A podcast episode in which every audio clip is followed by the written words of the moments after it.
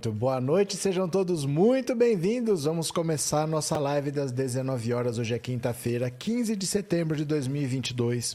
Último ano da triste era Bolsonaro, o governo em que os idiotas perderam a modéstia. E vamos ver aqui exatamente quanto que está faltando para o final da triste era Bolsonaro. Deixa eu só compartilhar a tela. Vamos ver aqui juntos. Estão faltando exatamente 107 dias 4 horas, 58 minutos e 10 segundos para o fim da triste era Bolsonaro. Já para as eleições, o número é tão pequeno que eu acho que vocês não vão acreditar. Faltam apenas 16 dias. 12 horas, 57 minutos e 53 segundos para as eleições 2022. 16 dias quer dizer o seguinte: hoje é quinta-feira, sábado, sexta, sábado, Domingo, passa uma semana. Domingo, passa uma semana, já estamos voltando. É isso daí. Praticamente nada. Estão faltando duas semanas, já estamos praticamente no fim de semana.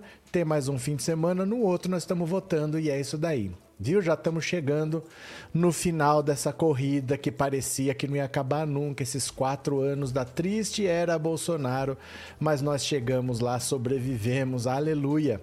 Hoje tem Datafolha, hein?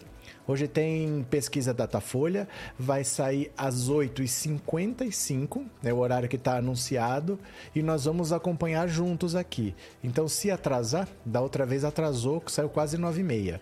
Não tem problema, nós vamos esperar até sair tá bom? Porque nós vamos acompanhar juntos a pesquisa Datafolha de hoje. Mas aí eu quero saber de você. Tá vendo esse telefone aqui, o WhatsApp do canal, que é o 14 997790615? Esse número é WhatsApp, também é Pix, se quiser contribuir com o canal. Mas eu quero uma mensagem de voz sua. Eu quero que você diga o seguinte: quanto que você acha que vai ser hoje o Datafolha? Pode dar o seu chute. Você acha que dá quanto? 50 a 40, 70 a 30? Dá seu chute aí, ó. 14 997790615. Vamos ver quem chega mais perto, hein? Quem é que tá com a pontaria mais calibrada? É uma mensagem de voz curtinha, de 10 a 15 segundos, porque aí dá para ouvir mais pessoas. Pode ser? Ó, hoje num podcast, a Bruna Marquezine, ex-Neymar, declarou sem declarar o voto em Lula, porque ela fez, ela foi, ela foi irônica, ela brincou, ela estava inteiro de vermelho e falou assim: Ó, oh, gente, o voto é secreto, viu? O voto é secreto. Nossa, nossa, tá caindo meu microfone. Deixa, deixa eu ajeitar aqui o microfone. Eu vou mostrar o vídeo já já para vocês, mas a Bruna Marquezine é mais uma que declara o voto em Lula. As pessoas não aguentam mais, as pessoas estão desesperadas pelo fim desse governo. Um governo que despreza o meio ambiente, que despreza as pessoas, que deixa as pessoas passando fome e não tá nem aí. Bolsonaro é capaz de visitar uma defunta lá na Inglaterra para tirar foto, mas em dois anos de pandemia não visitou um único hospital. Até hoje ele não visitou um hospital, mandou gente invadir porque ele não acreditava que a UTI estava cheia, mandou invadir o hospital para ver se a UTI estava cheia, mas ele mesmo nunca visitou. Agora está lá visitando a defunta rainha, né? Ele não é coveiro, não sei o que, que ele foi fazer lá, mas ele tirou dinheiro da farmácia popular por causa da repercussão negativa, mandou voltar, que ele mandou o orçamento para 2023 com corte de 60% na farmácia popular. Mas ele vai voltar por causa da repercussão. O que, que a gente achou agora? Que ele também mandou cortar 95%. 95% do famoso Casa Verde Amarela. Ele acabou com Minha Casa Minha Vida, que estava funcionando bonitinho, criou o tal da Casa Verde e Amarela e agora tirou o dinheiro da Casa Verde e Amarela. Mandou cortar 95% do orçamento do Casa Verde e Amarela. Quer dizer, as pessoas teriam um lugar digno para morar, não é prioridade para o presidente da República. No Rio de Janeiro, um candidato declarou a justiça eleitoral. Deixa eu ver o que aconteceu aqui. O, o, um candidato no Rio de Janeiro declarou para a Justiça Eleitoral que ele tinha 15 milhões de patrimônio, sendo 5 milhões em dinheiro vivo. Que interessante o cara ter 5 milhões em dinheiro vivo em casa. Foi preso. Foi preso. Disse que tinha 5 milhões em dinheiro vivo, foi preso. O outro que é de, candidato a deputado por São Paulo é o ator pornô Kid Bengala, que teve a propaganda retirada.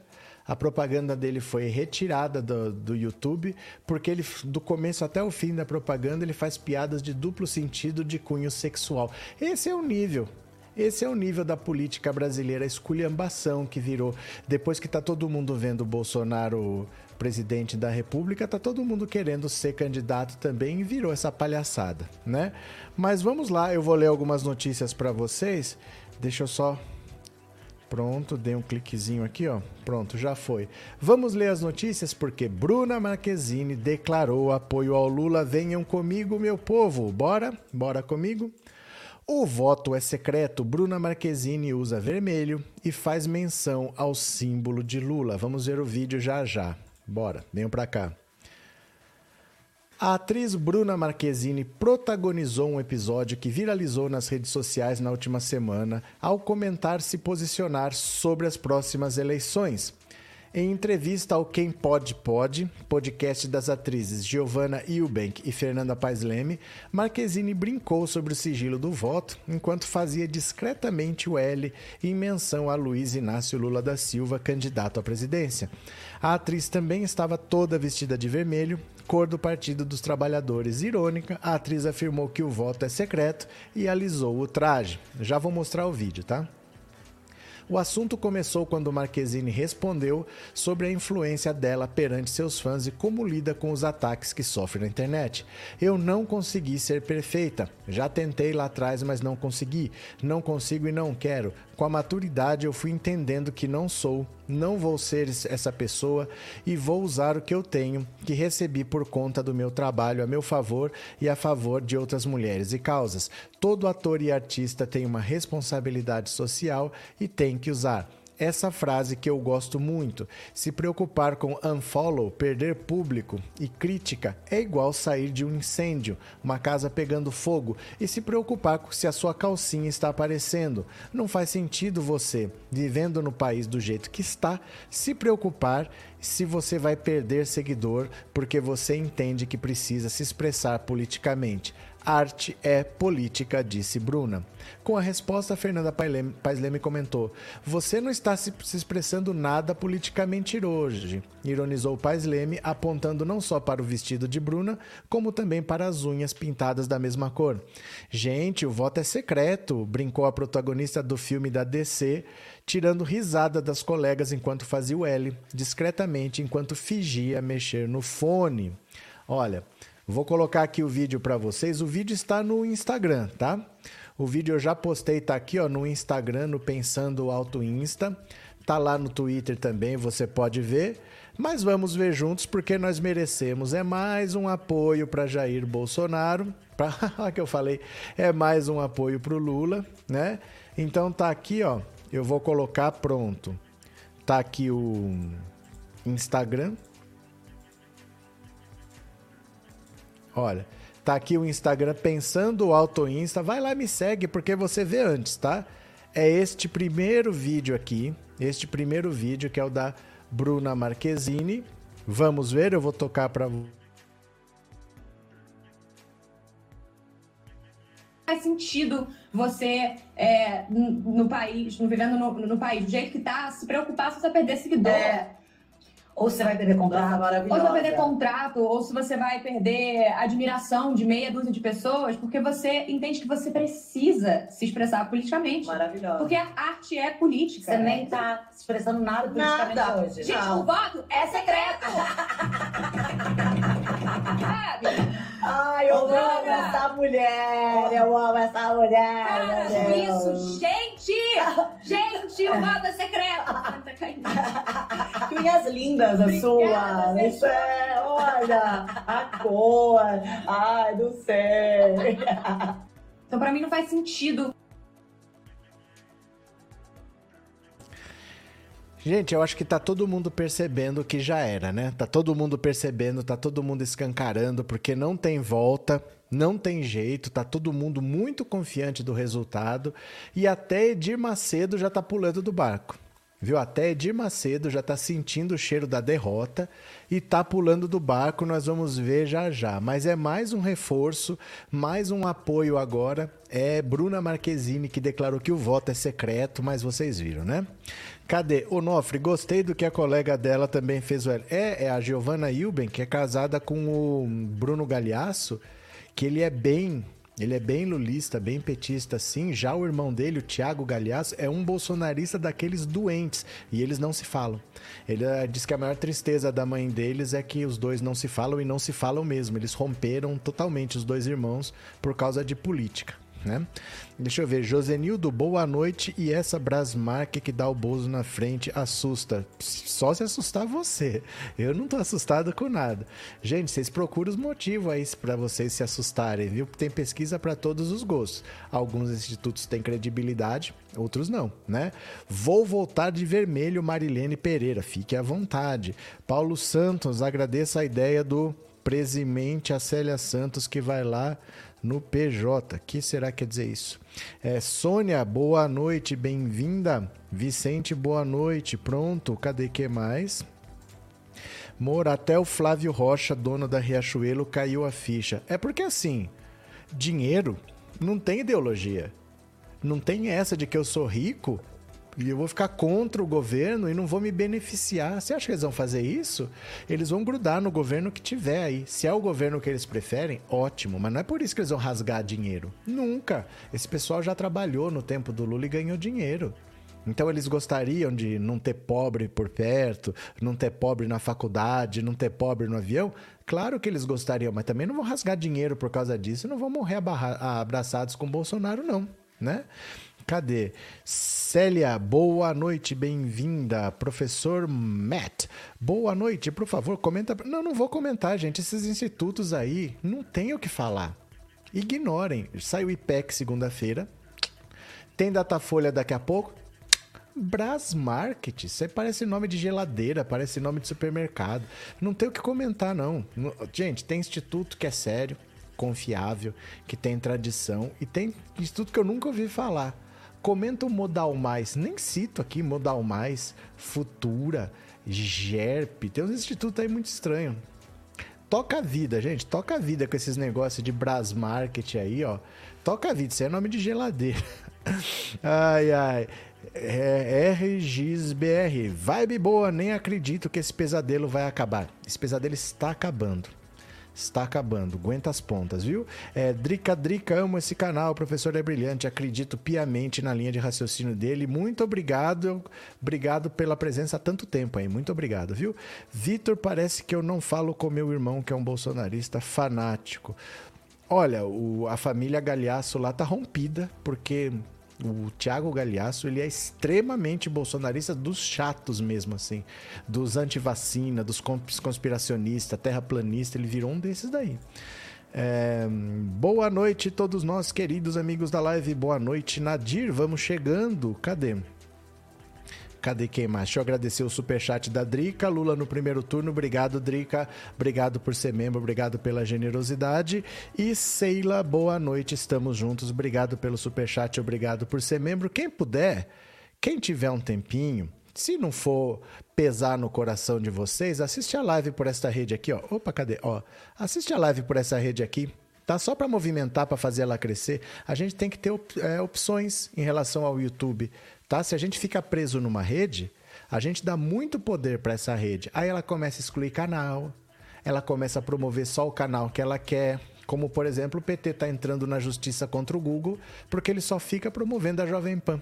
A Jovem Pan bolsonarista. Mas isso só acontece porque a gente dá poder para a rede. Fica todo mundo preso numa rede só, tem tantas opções aí, a pessoa não usa. Fica lá 10 minutos, coloca o seu celular aí em cima, ó Faz, põe um, um, e-mail e uma senha, você já está usando. Se não, se você já tem essa rede, procura lá pensando alto, tá? Vamos dar uma força, pode ser? Confio em vocês. Quem mais aqui?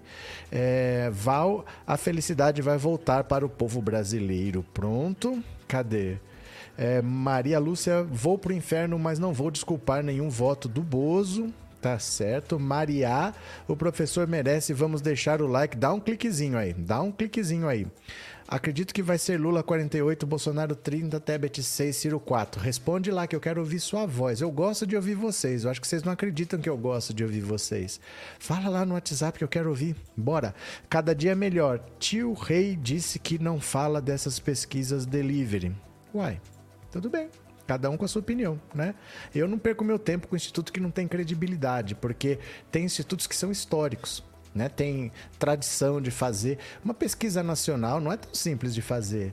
É uma coisa cara. São, o Brasil é um país gigantesco. Aparece um instituto do nada, solta número aí que ninguém sabe de onde que ele tira, que metodologia que usa. O Datafolha tem mais de 30 anos. O, o IPEC, ele é novo, mas as pessoas que estão lá são as do IBOP. Eles têm know-how, eles têm experiência, tudo. Não é à toa que bate. Que são duas pesquisas próximas assim. Fora isso, eu vou falar do agregador Estadão. Porque o agregador ele faz uma média de todos e na média você vê ali uma coerência. Mas pegar essas coisas específicas, fala do Brasmart, fala o quê? Fala o quê de um instituto que eu nem sei de onde que saiu esse negócio? Parece Brastemp com Walmart, né? Que Brasmarket da onde? Cadê? Oh, tô eu fora de foco, ó. Não sei o que está acontecendo aqui com esse negócio que está tá saindo de foco. Pronto. Eita, de novo. Saiu de novo. Eu tirei o foco automático, não adiantou. Ó, que coisa estranha. Bom, vai ficar assim. O Brasil está precisando de paz, chega de ódio. Valeu. Vamos ler mais uma aqui, ó. Bispo Edir Macedo pulando fora da campanha. Olha só. Bispo Edir Macedo tá abrindo o olho e chega para ele, chega para ele, ó. Igreja Universal se prepara para abandonar Bolsonaro, dizem religiosos. Aê!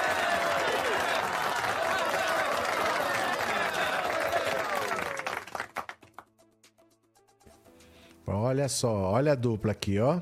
Olha a dupla. Pronto. O líder da Igreja Universal do Reino de Deus, Edir Macedo, se prepara para abandonar a candidatura à reeleição de Jair Bolsonaro à presidência diante de uma provável vitória de Lula. A informação é do jornalista Gilberto Nascimento, publicada na manhã desta quinta no Intercept. De acordo com ele, a revelação foi feita em conversas reservadas por um bispo da Universal. Ex-pastores e outros religiosos confirmaram as conversas ao Intercept. O jornalista informa que a atitude, se confirmada, é compatível com o modus operandi de Macedo. Em 2018, diante da iminente vitória de Lula sobre Alckmin, opa, ele também pulou fora do barco às vésperas do primeiro turno. Em 2018, diante da iminente vitória de Lula sobre Alckmin? Que que é isso, gente? 2018? Não, tá errado esse negócio, né? Acho que é 2006. A Universal avalia que haverá segundo turno quando deverá fazer acenos para os dois lados, com medo de perder as verbas publicitárias da TV Record. A emissora do Bispo foi a mais beneficiada com fatias de publicidade federal no começo do governo e, ao final de 2021, a Globo recuperou essa liderança, pois Bolsonaro precisou também da emissora carioca para divulgar as suas realizações. A estratégia atribuída a Macedo vazou após conversas que tiveram que teriam sido mantidas em julho por dirigentes da campanha petista com o ex-deputado federal Bispo Rodrigues, homem de confiança de Macedo e um dos poucos remanescentes do núcleo fundador da Universal. Tanto o PT quanto a Universal negam o acordo. A assessoria de comunicação de Lula disse não ter qualquer informação sobre possíveis contatos de membros do partido com a Universal. A Universal também negou veementemente a reaproximação. A igreja afirmou ao Intercept que tais afirmações ou rumores além de ridículos e mentirosos, cheiram a mais uma tentativa desesperada do PT de confundir o povo evangélico, que já acordou para o fato de que é impossível ser cristão e ser de esquerda. Olha, gente, que besteira, que besteira. Deixa eu só agradecer aqui, ó, ao Taylor Durante, obrigado pelo super sticker e obrigado pelo apoio, viu? Muito obrigado. O Moura, eu não posso falar seu primeiro nome, viu? Porque a mocinha aqui ela grita quando eu falo o nome dela, ela responde. É... L-U-I-L-A Lula. Valeu, meu caro. Obrigado pelo super chat. É claro que ninguém vai admitir agora, porque a Universal, no fundo, ela tem um partido. O partido da Igreja Universal chama-se Republicanos e é um partido que está na coligação do Bolsonaro. O partido, a coligação do Bolsonaro é PL, PP e republicanos. Então, se eles estão na base, se eles estão na aliança do Bolsonaro, eles não podem dizer que eles estão apoiando o Lula. Não vai dizer agora, não vai assumir agora, vai atacar agora, mas ele faz isso da boca para fora e nos bastidores vão conversando. Gente, entendam uma coisa: a política é assim não tem inimigos, você tem aliados e adversários. Você não tem amigos ou inimigos. Você tem aliados e adversários. Você foi aliado ali atrás, depois você passa a ser aliado do outro, depois você passa a ser aliado desse. Por isso não pode ter esse negócio. Ai, mas esse fulano votou não sei o quê. A política não funciona assim. A gente tem que amadurecer para o fato de como que as coisas funcionam. Talvez você fizesse diferente. Eu entendo. Às vezes a gente pensa em fazer as coisas diferentes, mas a gente tem que jogar de acordo com as regras que tem. Não dá para a gente querer fazer do nosso jeito aqui, que você fica sozinho. Você fica sem apoio. Então a Igreja Universal, que tem fonte de muito dinheiro, de muita pressão, eles são responsáveis por transmitir uma informação para frente, vai abandonar o Bolsonaro, que já está perdendo o voto evangélico e vai migrar. Aos poucos vai chegando, vai chegando, vai chegando e vai colar de volta no Lula, tá? Agora só o que ele falou que é impossível ser cristão e de esquerda é uma das coisas mais absurdas, mas é de propósito. Mas é de propósito. Porque pensa bem, ser de esquerda ou ser de direita, eles falam para o povo que é o seguinte: você é a favor de proteger a família? Você é de direita. Você é a favor de que você possa cuidar da educação de seu filho, que não tenha kit gay, não sei o quê? Você é de direita. Quando na verdade isso não tem nada a ver com direita e esquerda. Né? Direita ou esquerda, desde a Revolução Francesa, separava no parlamento francês quem estava junto com os, os, antigos reis, com a antiga monarquia e que queria manter os privilégios antes da Revolução Francesa. Então era o pessoal que era rico e que não queria perder o privilégio, e a classe trabalhadora, camponesa, revoltada, querendo mudar e modernizar a França, sair do feudalismo, que ficava do lado esquerdo. Então a direita sempre esteve do lado dos poderosos e a esquerda sempre esteve junto com o povo povo. Isso tem a ver com o dinheiro. Não tem a ver com família, não tem a ver com educação, não tem a ver com religião de nada. Nada disso tem a ver com direita e esquerda. Mas por que, que eles falam isso? Para enganar o povo que ele tem que ser de direita, defender o interesse dos poderosos e não o interesse deles mesmos. Não, porque eu sou de direita, eu respeito a família, eu respeito pai e mãe, eu não quero que meu filho leia kit gay, então eu sou de direita, vou votar na direita. Então isso é para iludir o povo, que eles têm que apoiar os candidatos que vão beneficiar eles lá em cima. Né? Essa, essa, essa, comparação não dá para ser cristão de esquerda, é uma das coisas mais absurdas que eu já vi. Você é de esquerda porque você nasceu pobre. Não é porque você escolheu, não. Você é de direita se você nasceu rico, se você é dono de banco, se você é dono de empresa, se você é dono de financeira, de construtora, aí você é de direita. É questão de posse. Você pode até defender os ideais da direita.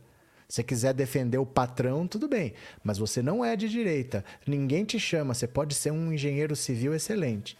Ninguém vai te chamar para perguntar quais devem ser os rumos da construção civil no Brasil. Vão, vão chamar os donos de construtora, que é quem tem dinheiro. É isso. Ah, tal candidato se reuniu com empresários. Te chamou? Não, você é de esquerda. Porque os donos do dinheiro que são da direita, né? Tem que acordar para isso. É, Vera Lúcia, obrigado por ter se tornado membro, obrigado pelo apoio, viu? Gente, vamos tornar membro do canal? Vamos? Vamos todo mundo ser membro do canal? Maria Napoleão, obrigado pelo super sticker e obrigado por ser membro, viu? Obrigado pela generosidade. Quem mais que está por aqui? Paulo Moura, obrigado pelo super sticker e obrigado por ser membro, viu? Muito obrigado. Juliane, religião não salva ninguém, igreja muito menos, dependendo da família, até ela estraga a pessoa, deixa Bolsalnoiado. que será que é esse neologismo? José Santiago. Quase li José Saramago. Agora, pobre defendendo a direita é burrice. É burrice porque quer ele queira, quer não, ele é de esquerda. Esquerda, direita não é uma questão de ideologia, é uma questão de dinheiro, de posses. Olha, o Trump, o Trump é milionário. O Trump tem é, empresas nos Estados Unidos, chegou à presidência da República, mas ele nunca foi aceito pelos pelos ricaços dos Estados Unidos, porque ele era considerado um cara que não nasceu rico. É um cara que assim, o pai dele enriqueceu, então, durante a vida dele, ele se tornou rico. Aí depois ele começou a trabalhar e ele enriqueceu. Mas pro ricaço, ele tem mais cara daquele novo rico, aquele cara que trabalhou e enriqueceu, e não aquele que vem de uma tradicional família rica, que sempre esteve no poder há 100, 200, 300 anos. Ele não era aceito pelos ricaços. O Trump. E assim é a vida.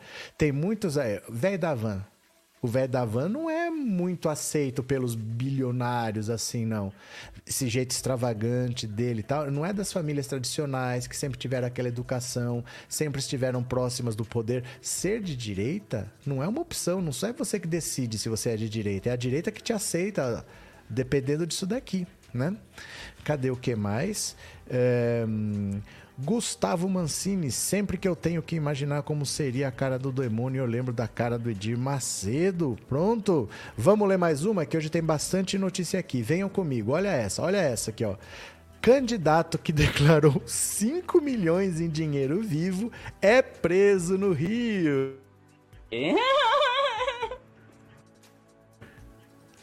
Mas, gente do céu, esse povo faz umas coisas também, viu? É, o candidato a deputado federal Clébio Lopes Pereira, do União Brasil do Rio de Janeiro, conhecido como Jacaré, foi preso hoje no âmbito da terceira fase da Operação Apantropia, realizada pelo Ministério Público do Rio de Janeiro. O candidato declarou ao TSE um patrimônio total de 15,9 milhões, sendo 5,1 milhões em dinheiro vivo. Tá faltando milhões aqui, ó. Também foram alvo de mandados de prisão Fábio Alves Ramos, ex-chefe de gabinete do prefeito de Itatiaia, Silvano Rodrigues da Silva, vulgo Vaninho, vereador e ex-prefeito interino de Itatiaia, Júlio César da Silva Santiago, vulgo Julinho, e Ednei da Conceição Cordeiro, ex-secretária da Assistência Social e Direitos Humanos de Itatiaia. O suplente de vereador Geilson de Almeida, conhecido como Pipia, foi preso em flagrante. Procurado pelo UOL, o Ministério Público ainda informou que foram apreendidos com jacaré cerca de 29 mil reais e 3,1 mil dólares, cerca de 16 mil reais. Ainda no âmbito da operação, também foram cumpridos mandados de busca e apreensão contra outras 10 pessoas acusadas de integrarem uma organização criminosa responsável por diversos crimes contra a administração pública. As ordens foram expedidas pela primeira vara criminal especializada em crime organizado do TJRJ, que também determinou o afastamento de cinco vereadores de um, e um suplente das funções que exerceu na Câmara Municipal de Tatiaia. Em uma publicação nas redes sociais, Klebio relaciona a prisão com o suposto crescimento de sua visibilidade eleitoral. Ela ocorre em momento em que sua candidatura a deputado federal vem crescendo em várias regiões do estado e por isso preocupado, e isso tem preocupado algumas correntes políticas. O candidato também disse que não tem relação com a prefeitura de Itatiaia ou empresas que mantêm contratos com a administração. O empresário está tranquilo, confia na justiça e segue focado no esclarecimento dos fatos que comprovam sua inocência e nas ações de sua campanha eleitoral que seguirá normalmente. Aqui o Clébio, as churumelas dele, né? Por meio de nota enviada à reportagem, a Prefeitura de Tatiaia ressaltou que os fatos ocorreram antes da chegada da atual gestão, mas falou em uma apuração interna. Estão relacionadas a membros do Legislativo Municipal e se referem a fatos anteriores à nova gestão do Executivo, que assumiu a administração em abril deste ano. Esclarece ainda que está tomando as medidas cabíveis de apuração interna. O UOL tentou contato com o candidato e a Câmara Municipal para envio de posicionamento sobre a operação. Caso haja resposta, o texto será atualizado. Segundo o Ministério Público, os denunciados formavam uma organização criminosa com o objetivo de obter vantagens por meio de lesões à administração pública, com a prática de crimes de estelionato, peculato, concussão, corrupção passiva, corrupção ativa, contratação direta ilegal, fraude em licitação ou contrato, lavagem de dinheiro, dentre outros. As investigações mostram que a administração do município de Itatiaia foi vendida por prefeitos interinos a investidores do Rio de Janeiro e região metropolitana, formando uma organização criminosa composta por agentes públicos que receberam valores para delegar a gestão da prefeitura e se omitir nas fiscalizações das responsabilidades da Câmara. Pessoas teriam sido pagas para assumir a condução do município. Olha isso, gente. Pessoas teriam sido pagas para assumir a condução do município, focando no desvio de recursos públicos, inclusive a partir da nomeação de funcionários fantasmas e fraudes em contratos e licitações, para recuperar um investimento realizado. O candidato Jacaré seria um dos líderes da organização criminosa, responsável pela idealização do projeto e acerto primário com a administração pública local. Fábio, considerado braço direito de Clébio, e Imberei Silvano, os dois últimos na qualidade de chefes do Poder Executivo, em momentos distintos e consecutivos, que atuaram como instrumentos de materialização da estrutura criminosa na máquina pública local. Júlio César de Andrade Santiago, que, segundo o Ministério Público, possui estreitas ligações com Clébio e Fábio, seria uma figura ativa no desempenho das atividades empresariais conduzidas simultaneamente pela organização criminosa. Outros integrantes ocupando posições de controle na atividade pública local teriam por missão implementar na prática as ações ilícitas capazes de gerar lucro à quadrilha. Entre eles, Ednei da Conceição Cordeiro, como ex-secretário de Assistência Social e Direitos Humanos de Itatiaia, Rafael, blá, blá, um monte de nome aqui, né? O Ministério Público aponta ainda que dentro dos denunciados existe um núcleo de servidores públicos que integram a Câmara Municipal e atuam para manter as estratégias criminosas da organização, especialmente não fiscalizando e não reprimindo irregularidades praticadas pelo Executivo, além de também desviar recursos estatais.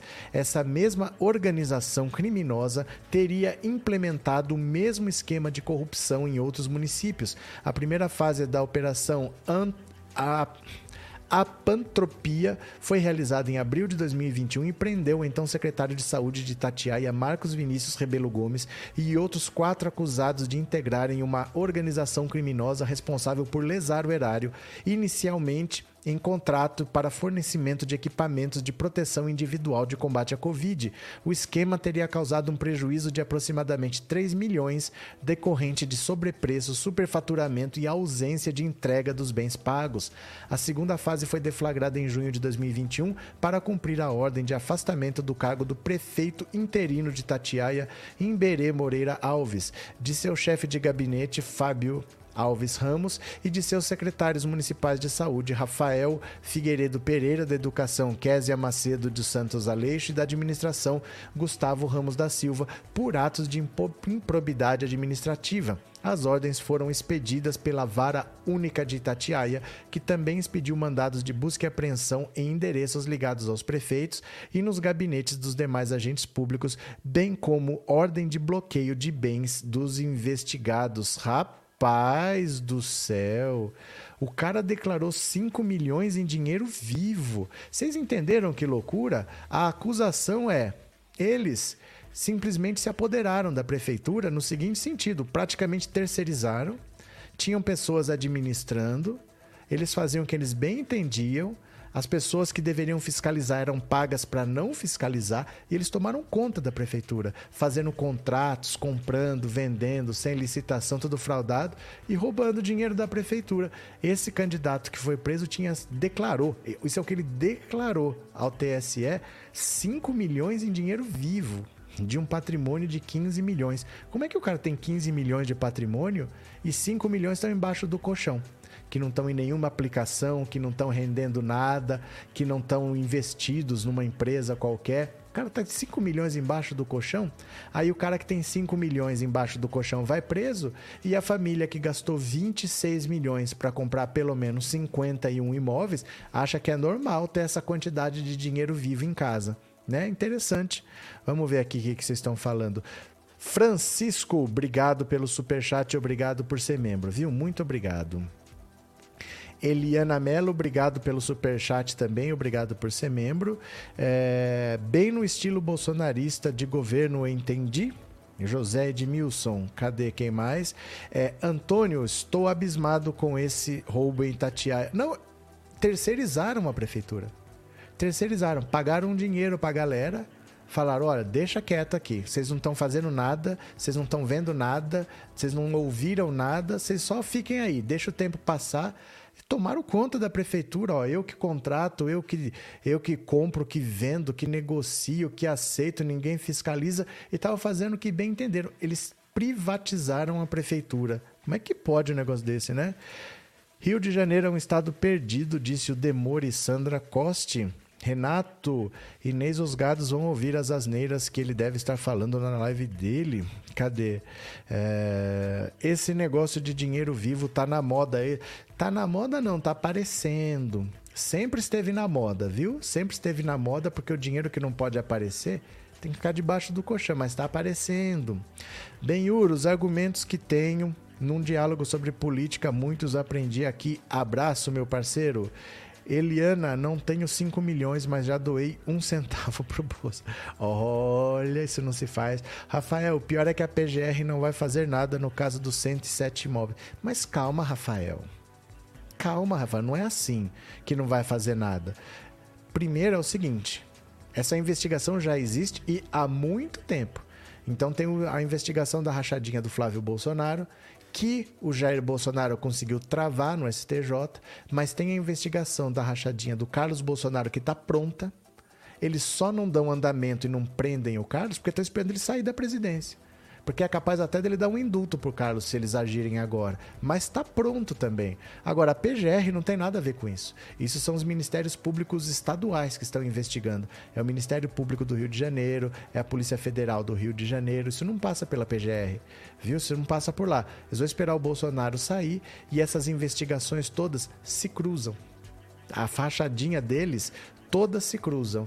Então o Bolsonaro vai ser investigado assim que ele sair. É que não pode ser investigado agora de um crime anterior ao mandato não pode ser investigado durante o mandato. Então, nem que o Augusto Aras queira, ele não pode investigar agora.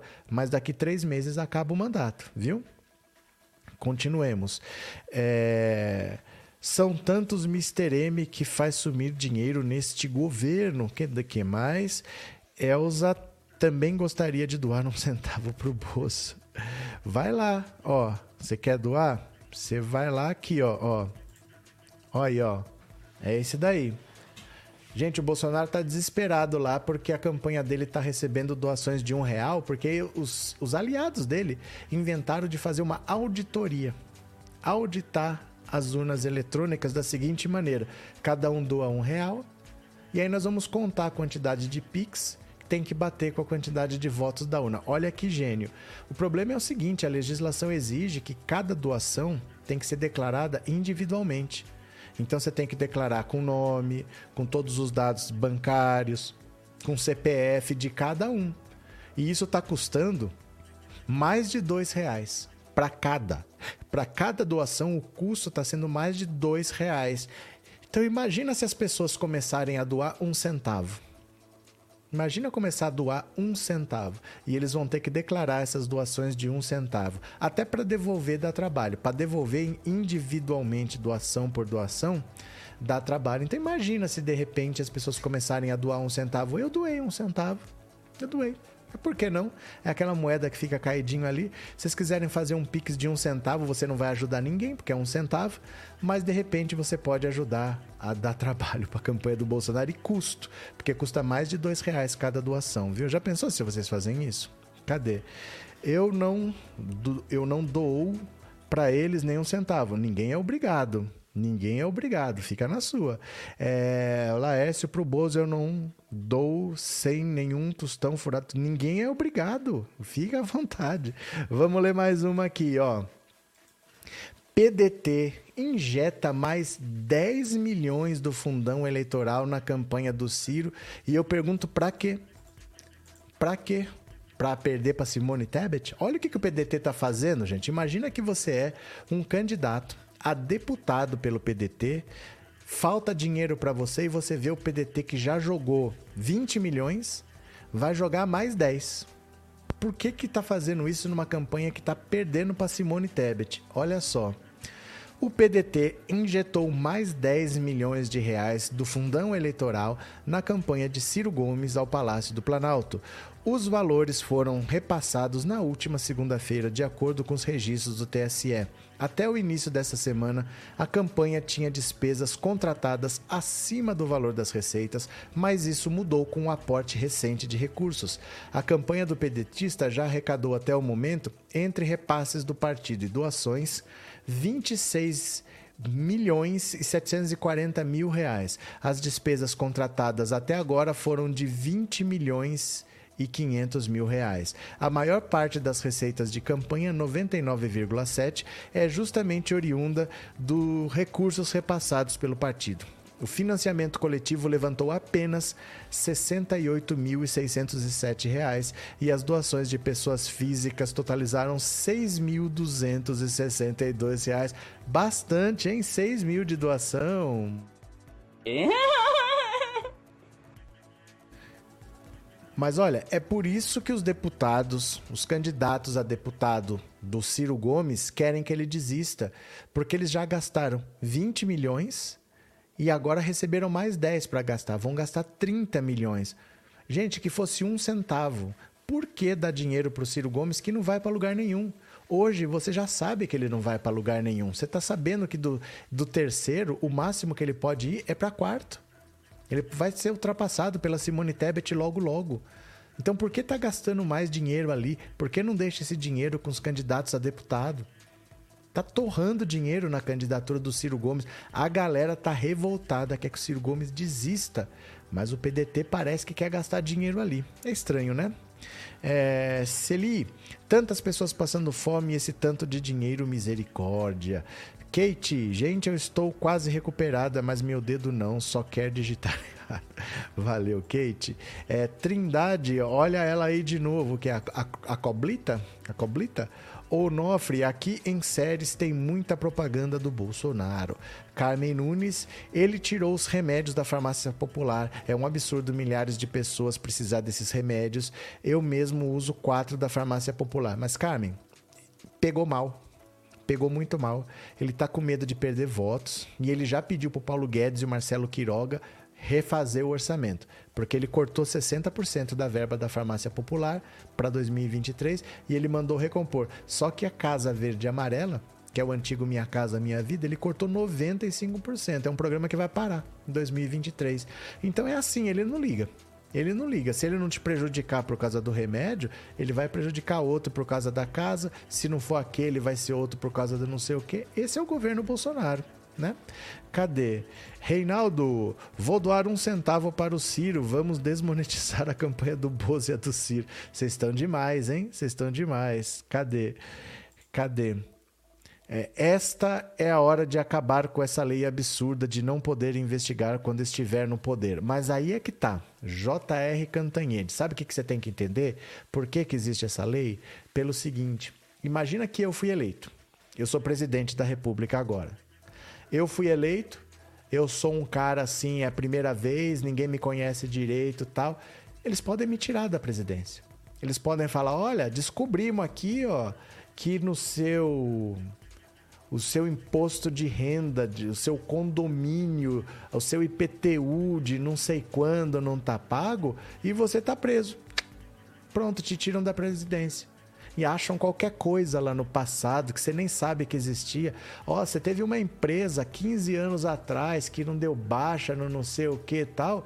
E você não pagou imposto, o senhor está preso por sua negação de imposto. É para isso que existe essa lei. Porque senão, você poderia puxar qualquer coisa, pode até inventar, porque você inventa, você está vendo que o Sérgio Moro conseguiu inventar, e você pode tirar um presidente eleito. Entendeu? Do mesmo jeito que o Sérgio Moro prendeu o Lula, você poderia desrespeitar a vontade do povo, tirando o presidente da República, alegando qualquer coisa lá de 10 anos atrás, de 15 anos atrás, que ninguém nem sabe que tinha. Ah, você inventa. Porque contra o Lula inventaram um monte de coisa, não inventaram? E aí você tira o presidente da República. É por isso que você não investiga durante o mandato. Se acontecer durante o mandato, não. Se acontecer durante o mandato, se for crime de responsabilidade, Arthur Lira, e se for crime comum, Augusto Aras. Mas antes dos mandatos não se investiga, fica paradinho ali. Quando sai, responde. Você entendeu a lógica? Se for do jeito que você quer, é o Lula entrar no dia seguinte, alegam alguma coisa e tiram ele lá, né? É... Norberto, esses 10 milhões não vão ser para ele pagar o aluguel do Eunício. Não tenho ideia, Norberto, mas é gasto da campanha, viu? Andréia, infelizmente essa lei é um mal necessário, senão impeachment seria vírgula. É, era muito fácil tirar o presidente. Porque você alega qualquer coisa lá de trás. Olha, apareceu uma pessoa dizendo que está acusando de. Por exemplo, o Bill Clinton. Você lembra do Bill Clinton, presidente da República? Apareceu aquela Mônica Levinsky falando que ela sofreu assédio sexual. Ela tinha até um taierzinho com restos de esperma. Ele só não foi derrubado ali porque a economia americana estava muito bem, o americano estava rico, estava feliz da vida, ninguém quis saber. Ninguém deu bola, mas em qualquer outra situação ele tinha caído. Agora você imagina você achar uma pessoa dessa aí e falar: olha, eu lá atrás fui vítima de abuso, estou denunciando tal, vai lá e prende a pessoa. Então é por, por causa disso que existe essa lei, para proteger a vontade popular. Se o povo votou, vai governar quando sair responde. Não é que não responde, mas espera dois anos aí, espera três anos e depois responde. Vamos ver mais uma aqui, ó. Vamos ver mais uma? Venham comigo. Pedetistas históricos farão ato para desautorizar Ciro e apoiar Lula no primeiro turno. Eu vou repetir pedetistas históricos farão ato para desautorizar Ciro e apoiar Lula no primeiro turno. Olha o PDT que cansou do Ciro Gomes. Olha só. Brisolistas históricos vão se reunir no próximo dia 21 de setembro para lançar uma ação de desautorização de Ciro Gomes como dono do PDT e pregar voto consciente em Lula no primeiro turno. Gente, isso é uma humilhação. Olha isso!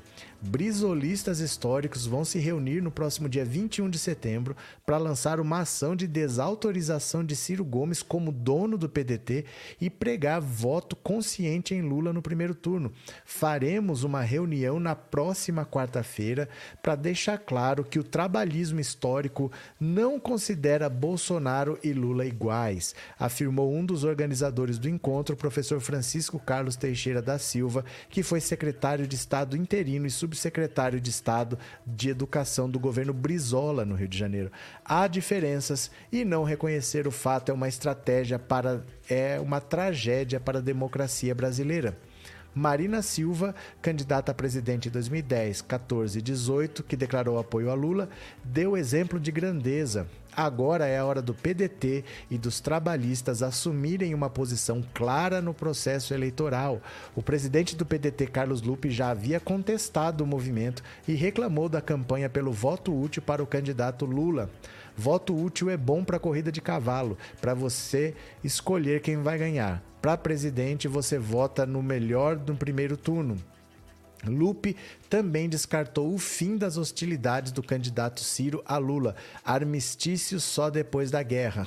O encontro puxado pelos brisolistas será no dia 21 de setembro, às 19 horas, na sede do Sindicato dos Engenheiros do Rio de Janeiro. Olha como isso é grave. Ato para desautorizar Ciro Gomes como dono do PDT. Eles estão falando o seguinte: o Ciro não vai ficar aqui no nosso partido fazendo o que ele bem entender, não. O Ciro está destruindo o PDT. O Ciro está acabando com o PDT. O, no Ceará, o candidato dele já foi ultrapassado pelo candidato do, do PT. Ele destruiu uma aliança histórica de 16 anos ali.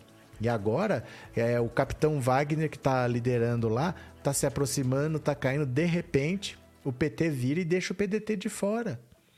É uma loucura o que o Ciro Gomes está fazendo. Tu vai receber mais 10 milhões para gastar. A troco de que que eles estão fazendo isso? Os caras estão revoltados lá dentro e estão se rebelando contra o Ciro Gomes e eu acho é pouco, né? É, Ivan Iranildo, o Ciro Gomes perdeu meu prestígio, agora é Lula presidente. Já Carlinhos, o PDT tem que pressionar Ciro para apoiar Lula. Ciro não tem mais chances. Cadê? É, Lucivanda, Deus abençoe os nordestinos que apoiam Lula, contamos com vocês. Cadê que mais? Vaza Ciro Gomes, disse essa. Resumiu tudo. Resumindo, não é ato em desautorização ao, ao Ciro Gomes como dono do PDT. Não, é vaza Ciro Gomes. Pronto, a Sandra já resumiu tudo. Cadê que mais? Márcia, hoje tinha um brisolista no 247 revelando toda a articulação que está rolando no PDT. James, está rolando no Facebook uma pesquisa absurda dizendo que o Bolsonaro virou o jogo e vai ganhar no primeiro turno. Muita gente está acreditando. Muita gente eu acho quem, né, James? Muita gente eu acho quem. Cadê? Mônica, sou paranaense e amo o lindo Nordeste que conheço muito bem. Pronto. Adriana, é bom essa decisão do partido para o Ciro saber que ele não é tão importante. Não, o Ciro vai ter que sair do partido. Uma atitude dessa é porque ele vai ter que sair do partido. Como é que ele vai ficar lá? O partido não quer mais ele lá. Não quer mais ele gastando dinheiro. Ele está afundando o partido. O PDT não vai eleger ninguém. O Ciro Gomes, ele tem um projeto que é pessoal, ele só fala da candidatura dele. Ele não fala, olha, temos aqui candidatos a deputado federal, a deputado estadual. O PDT não vai eleger ninguém. O projeto dele é pessoal. Ele está acabando com o partido, né? Cadê? Carmen, tem muitos eleitores do Lula que estão calados por, por vários motivos, medo de perder o emprego, medo de malucos bolsonaristas. Valeu. Tem mais uma notícia aqui para vocês, ó. Cadê? Isso, olha aqui, eu não falei para vocês da farmácia popular? Olha aqui, ó. Corte na farmácia popular. Mesmo alertado de riscos, governo Bolsonaro privilegiou o orçamento secreto. Avisaram para ele, não faz isso não corta que não vai dar certo. Olha só. O Planalto foi alertado por técnicos do Ministério da Saúde sobre riscos para a garantia de programas populares, como Farmácia Popular, que distribui remédios para a população carente em razão do corte nos recursos do programa Farmácia Popular. Presidente Jair Bolsonaro, entretanto, decidiu privilegiar a sua base política e não mexer no orçamento secreto. Agora, diante da repercussão negativa e temendo o efeito eleitoral, Bolsonaro pediu para a economia e saúde reverterem a decisão e reprogramar o orçamento. O corte reduz a verba do programa de 2 bilhões para 800 milhões propostas para o orçamento de 2023 que o governo Bolsonaro enviou ao Congresso. O texto ainda não foi votado pelos parlamentares. A redução pode afetar o acesso da população de baixa renda a 13 tipos diferentes de medicamentos usados no tratamento de diabetes, hipertensão e asma, além de restringir a distribuição de fralda geriátrica. A possibilidade do impacto foi relatada à área econômica do governo Bolsonaro em um ofício enviado pelo Ministério da Saúde ainda durante a elaboração da da proposta de orçamento de 2023, enviado no final de agosto ao Congresso. Apontamos as implicações para a economia, mas é um tema ainda em discussão no governo e no Congresso Nacional, disse o ministro da Saúde Marcelo Quiroga. Não haverá interrupção de políticas públicas. Eu tenho dialogado com o ministro Paulo Guedes e a questão será resolvida. Técnicos da área econômica justificam o corte no farmácia popular por uma decisão política. Segundo fontes ouvidas pelo blog, há uma ordem para não mexer, em ano eleitoral, na previsão de verbas para o pagamento de emendas do orçamento secreto. Que beleza! Emendas são parcelas do orçamento do governo federal que deputados e senadores destinam para projetos em estados em suas bases eleitorais. As emendas do orçamento secreto, chamadas RP9, tem critérios de distribuição menos definidos e execução menos transparentes que, que, as demais. Na prática, o mecanismo dá maior controle do orçamento do governo federal ao Congresso, em troca de apoio político do Centrão, que comanda a ala política de seu governo, Bolsonaro garantiu que seu mecanismo continue a funcionar em 2023. A orientação política é: em ano de eleição, não se mexe na RP9. Foi uma ordem, diz uma fonte da área econômica. O presidente só reagiu após a revelação do corte da farmácia popular pelo jornal Estado de São Paulo, por medo de perder votos e então acionou o ministro da Economia Paulo Guedes para tentar reverter a decisão tomada pelo próprio governo. O problema agora é encontrar uma saída que reverta o prejuízo com os eleitores e ao mesmo tempo não indisponha o governo com a base a menos de 20 dias da eleição. Por esse motivo, a previsão é que o governo deixe para depois das eleições o envio de uma mensagem ao Congresso para mudar o projeto de orçamento de 2023 e retirar os cortes na farmácia popular. Perguntado sobre isso, Queiroga diz que cabe à Casa Civil e Economia definirem quando será enviada a reprogramação. O Queiroga só está lá para dizer sim, senhor. Ele não está lá para contestar nada. Vai tirar dinheiro da saúde? Ah, tira. Vai dar mais dinheiro para a saúde? Ah, põe mais dinheiro. Ele não está lá para nada. Ele está lá só para falar amém. Eles estão cortando dinheiro da farmácia popular. O Estadão revelou esse corte de 60%, porque não pode cortar do orçamento secreto, tirar dos deputados não vai. Então está tirando do povo pobre. Repercutiu muito mal. O governo está desesperado para colocar o dinheiro de volta na farmácia popular, só que ele não sabe de onde ele tira. Não tem dinheiro para tudo.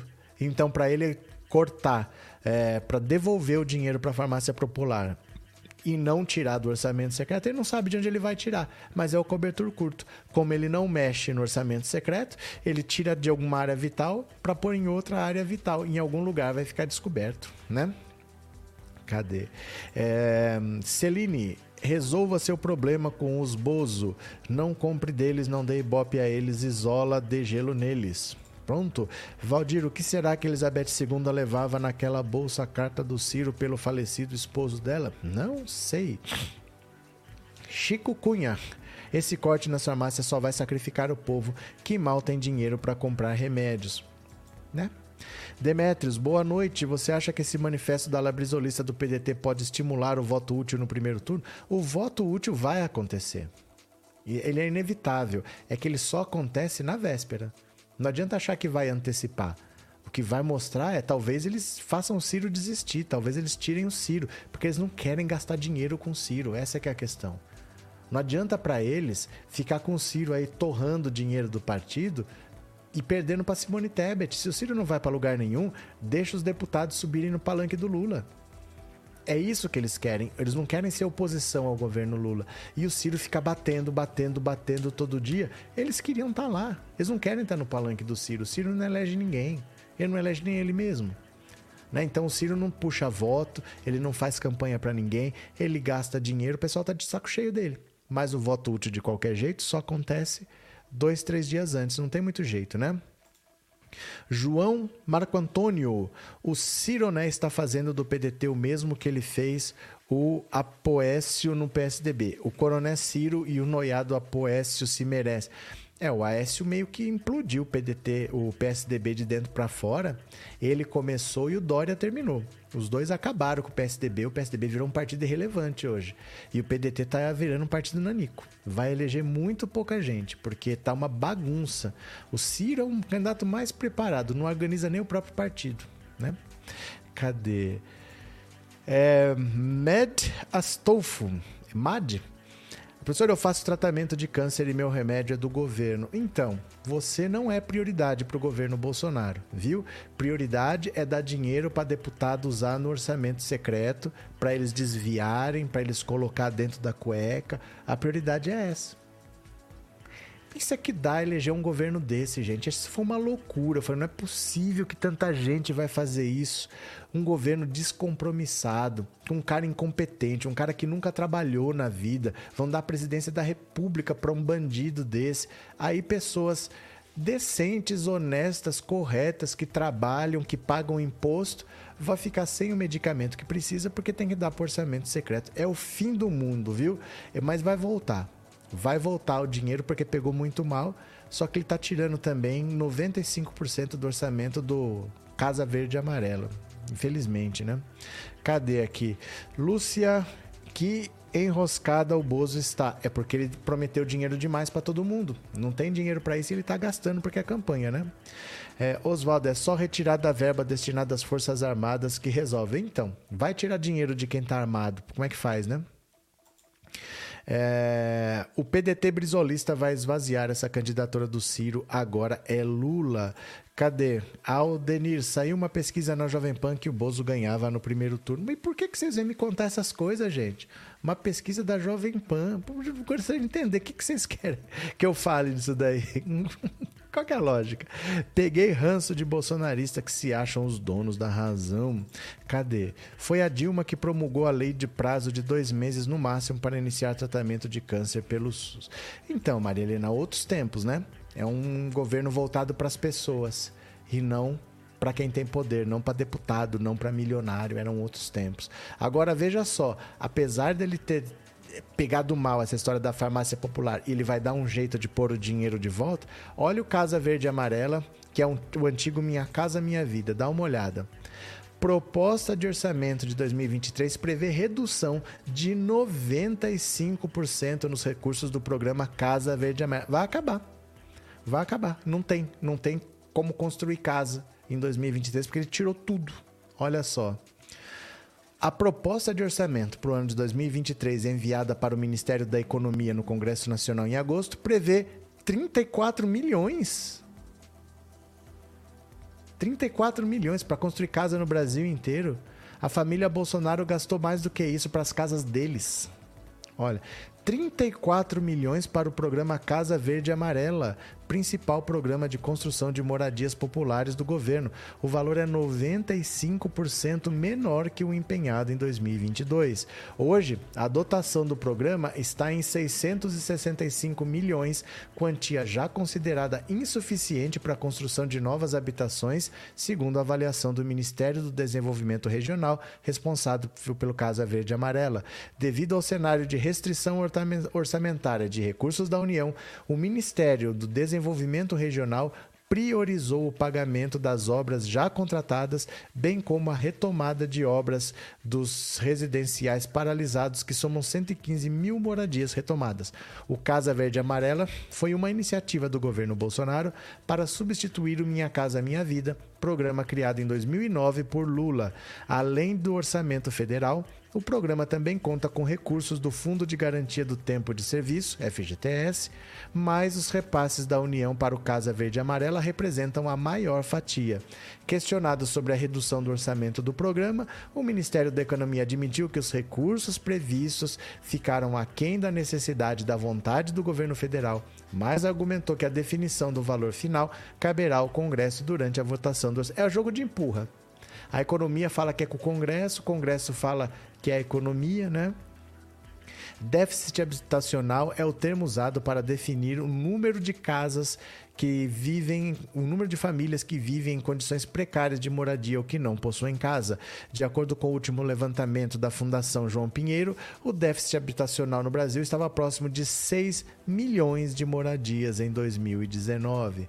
Olha, quando ele criou Minha Casa Minha Vida, o Lula, ele estava construindo casas para as pessoas de baixa renda, mas o Bolsonaro, do jeito que ele é, é, orgulhoso, do jeito que ele é ciumento, ele quis fazer um programa com o nome dele e criou esse Casa Verde e Amarela. Ele já, desde que ele criou, ele já começou a cortar recursos.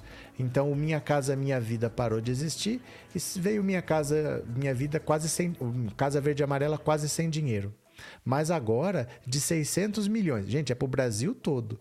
600 milhões, que já era pouco, caiu para 34 milhões. Como é que você vai construir casas no Brasil inteiro com 34 milhões? É uma coisa. De, olha, é tão indigno isso que me dá uma raiva, uma raiva de impotência que não dá para ir lá e esfregar na cara desses caras. Como eles fazem isso com o povo brasileiro? 34 milhões tem no orçamento para construir casa popular. Né? Claudinete, boa noite. Fiz minha boa ação de um centavo porque sou uma pessoa generosa. Beijos e meu voto é secreto. Valeu, Claudinete. Obrigado por ser membro. Obrigado pelo super chat, viu? Valei. É, Inês, dando ibope para Jovem Pan, é isso que eles querem. Não vou lá nem que me pague. Eu não sei, ah, eu vi na Jovem Pan, ouvi. No... Mas, gente do céu, né? Por que isso, né? É, Xamia, bacana é o povo pobre votar no Bozo. Cadê? É, o resultado da Datafolha. Não, 5 para as 9. A gente sai daqui só com o resultado. Se atrasar, a gente espera, viu? Everaldo, vai reduzir Casa Verde e Amarela, já não existe no Recife, vai reduzir o que não existe. Vai reduzir o que não existe, porque vai ser 34 milhões, ó, 34 milhões para usar o ano inteiro no Brasil inteiro. Então, por mês, se você dividir por 12, vai dar menos de 3 milhões. Aí todo mês você vai ter menos de 3 milhões de reais para usar no Brasil inteiro para construir casas. Você tem noção? Isso é troco, gente. 3 milhões é troco. Como é que você constrói casas no Brasil inteiro com 3 milhões por mês? É um absurdo isso, nossa senhora. Cadê? Arilena, Bozo sabe que vai perder e deve estar com mais ódio ainda do povo pobre necessitado, o monstro que vota nele. Então agora vai massacrar o povo mais ainda até dezembro. Olha, ele não tem o que fazer porque ele gasta sem controle, ele não governa, ele não trabalha e agora está faltando. Gente, eu falei isso ano passado para vocês. Esse ano aqui vai ser terrível, porque o Bolsonaro não governou três anos, não tem dinheiro, mas ele vai gastar por causa da campanha e depois ele não vai ter, ele vai sair cortando, cortando. Eu falei isso aqui para vocês. Ele vai cortar feito um louco de onde não pode porque ele vai gastar na reeleição dele, dane-se. Esse 40 bilhões que ele gastou aí nessa PEC das bondades, ele gastou mil vezes mais do que o orçamento para o ano que vem do Casa Verde e Amarela. Vai por 34 milhões e só nessa PEC da bondade ele gastou 41 bilhões, mais de mil vezes mais. Mas gastou, dane-se. Agora tá tendo que cortar para achar esse dinheiro que ele tá gastando. Né? Então, assim, não tem como dar certo. Ele não governa, mas ele quer se eleger, ele vai gastar. Tá faltando dinheiro agora. Né? Cadê?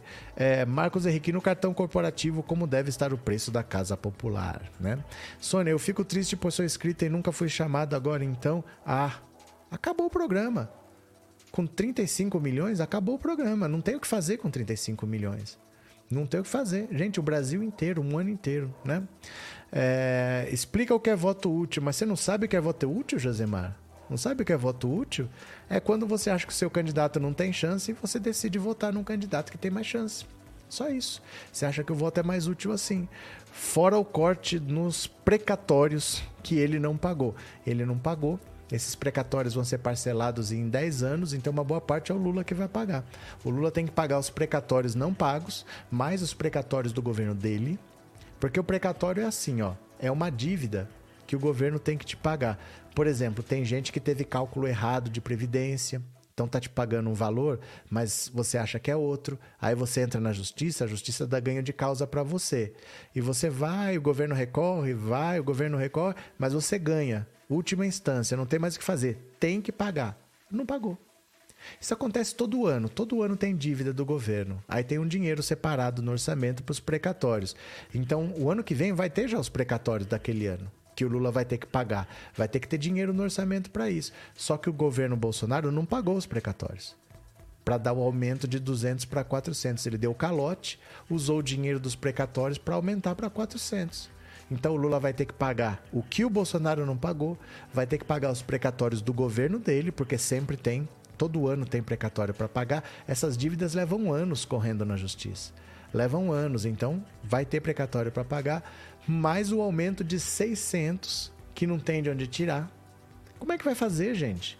Como é que vai fazer? Para e pensa, né? O que esse governo está destruindo o país. Mas, mas, Bolsonaro está trabalhando? Está trabalhando? Bolsonaro só trabalhou 4 horas e 5 minutos nos últimos 7 dias. Em uma semana, Bolsonaro só trabalhou 4 horas. Olha isso. Desde os atos de 7 de setembro, Jair Bolsonaro trabalhou apenas 4 horas e 5 minutos em compromissos oficiais, de acordo com a sua agenda. Há menos de três semanas do primeiro turno, o presidente mergulhou de cabeça na campanha pela reeleição. Nos últimos sete dias, ele se reuniu 45 minutos com o chefe de subchefia de assuntos jurídicos do Planalto, sendo 30 minutos na quinta e outros 15 na segunda, quando passou 20 minutos com o ministro de Relações Exteriores, o chanceler Carlos França.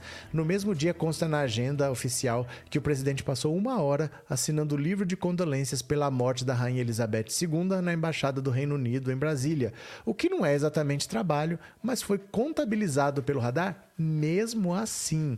No sábado, Bolsonaro foi ao Rio de Janeiro e passou duas horas em um evento da Marinha.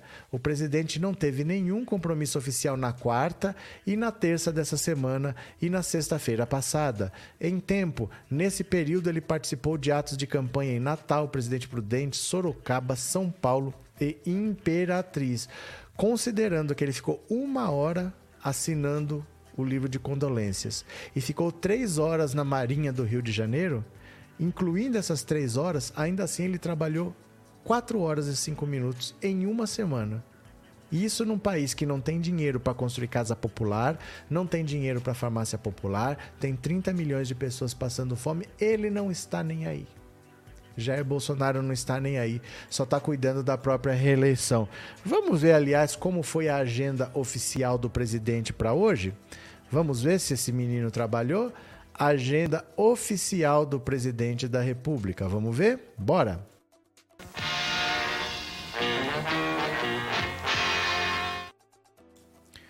Pronto, vamos ver? Cadê aqui, ó? Pronto, vamos ver. Compartilha, sabe que é só ir no Google, colocar agenda oficial presidente, clica no primeiro link, pronto. Hoje é dia 15, vamos ver se esse menino trabalhou. Dia 15, ó, oh, hoje ele trabalhou pra caramba. Meia hora com o presidente do Tribunal Superior do Trabalho, ministro Emanuel Pereira. Meia hora. Depois foi meia hora no seminário 5G, que foi por videoconferência. E depois meia hora com Renato Lima França, que é o subchefe de assuntos, de assuntos jurídicos, é o jurídico dele. Uma hora e meia. Hoje ele trabalhou uma hora e meia, mas hoje a agenda foi cheia, porque vamos ver aqui, ó. Hoje é quinta, ele trabalhou uma hora e meia. Quarta, sem compromisso oficial. Terça, sem compromisso oficial. Segunda, é o dia do livro de condolências, que ele ficou uma hora assinando o livro de condolências, ficou 20 minutos com o Carlos França e ficou 15 minutos com o jurídico. Domingo nunca tem agenda mesmo. Sábado nunca tem agenda mesmo. Ah, sábado teve, ó. Teve a partida de Brasília de Brasília para o Rio. Revista Naval foram as duas horas que ele ficou lá e voltou para Brasília. Só isso. Sexta-feira, sem compromisso oficial. Quinta-feira, trabalhou meia hora. E quarta-feira, que foi o feriado, o desfile cívico. Que beleza! Que beleza! Que beleza! Não tá mais pisando no Planalto, não tá mais pisando em Brasília. É uma vergonha esse presidente da República. O presidente mais preguiçoso é preguiçoso e incompetente, porque além de ser preguiçoso, se ele quiser também, ele não sabe o que fazer. Ele não sabe o que fazer, não adianta querer que ele trabalhe também, ele não sabe. O que ele vai fazer se ele for lá? Né? Ele acha que ele atrapalha menos quando ele não trabalha. É, alguém dá notícias do bicho de goiaba sumiu. Kate, que será que é isso? André, o presidente deveria ser afastado do cargo durante a campanha eleitoral, assim como outros candidatos. Era. Antigamente era. Mas aí o que acontece? Você tem em 80% dos casos, o presidente acaba se reelegendo.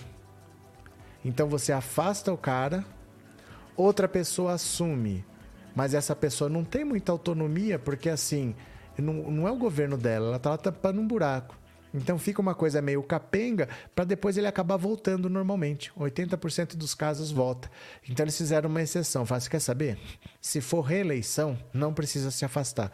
Se quiser disputar o Senado, precisa. Se quiser disputar o governo, precisa. Mas se for reeleição, não precisa porque vai acabar voltando. O Fernando Henrique disputou, voltou. O Lula disputou, voltou. A Dilma disputou, voltou. Só o Bolsonaro que não vai voltar. Né? Mas assim, era assim antes, eles fizeram essa exceção, porque normalmente a pessoa disputava a reeleição e voltava de qualquer jeito. Tirar para voltar, né? Socorro, 13 é meu número da sorte, voto 13 de cabo a rabo, simples assim. Valeu! Agora olha só, gente, que tempos nós estamos vivendo. Dá uma olhada nisso aqui. Influencers evangélicos falam mais de Bolsonaro do que de religião nas redes. Olha aí, ó. Essas figuras caricatas aí. Os influenciadores evangélicos têm maior presença política do que religiosa nas principais redes sociais do Brasil: Facebook, Instagram, Twitter e YouTube. Das 10 hashtags mais populares entre eles, seis são de apoio ao Bolsonaro, apenas uma não tem relação com política. Os dados foram levantados pelo Torabit, plataforma de monitoramento digital, a pedido do UOL. O levantamento foi feito entre 25 de julho e 25 de agosto e levou em conta os 137 maiores perfis evangélicos, divididos em quatro categorias: cantores, pastores, políticos e influenciadores. A análise considerou 1.187.460 menções feitas por eles e sobre eles nas redes. A eleição é o assunto dominante nos perfis, seguida dos agradecimentos de seguidores que afirmam terem mudado seus hábitos de vida por influência das personalidades religiosas. Quais são as hashtags mais utilizadas? Olha só. Isso são sites evangélicos. A hashtag mais utilizada: fechado com Bolsonaro, Bolsonaro reeleito 2022, é, Bolsonaro reeleito no primeiro turno, B22, fechado com Bolsonaro 2022, Deus, Pátria, Família, Liberdade, Silas Malafaia, Direita Forte, Malacraia na cadeia, em referência crítica ao Malafaia, e Força e Honra. Só esse que não está diretamente ligado à política. Apesar do alto engajamento, menos da metade das interações com os perfis evangélicos nas redes são positivas. 46% das interações são positivas, 33 são neutras e 19,9 são negativas. Nas quatro redes monitoradas, os perfis dos pastores são mais populares do que os perfis classificados como influenciadores. De todas as menções feitas pelos usuários da plataforma, 51,4 são referentes a pastores, 35 a políticos, 8 a cantores e 4,9 sobre influenciadores. A maioria das menções em torno dos influenciadores evangélicos é produzidas por homens, 56%.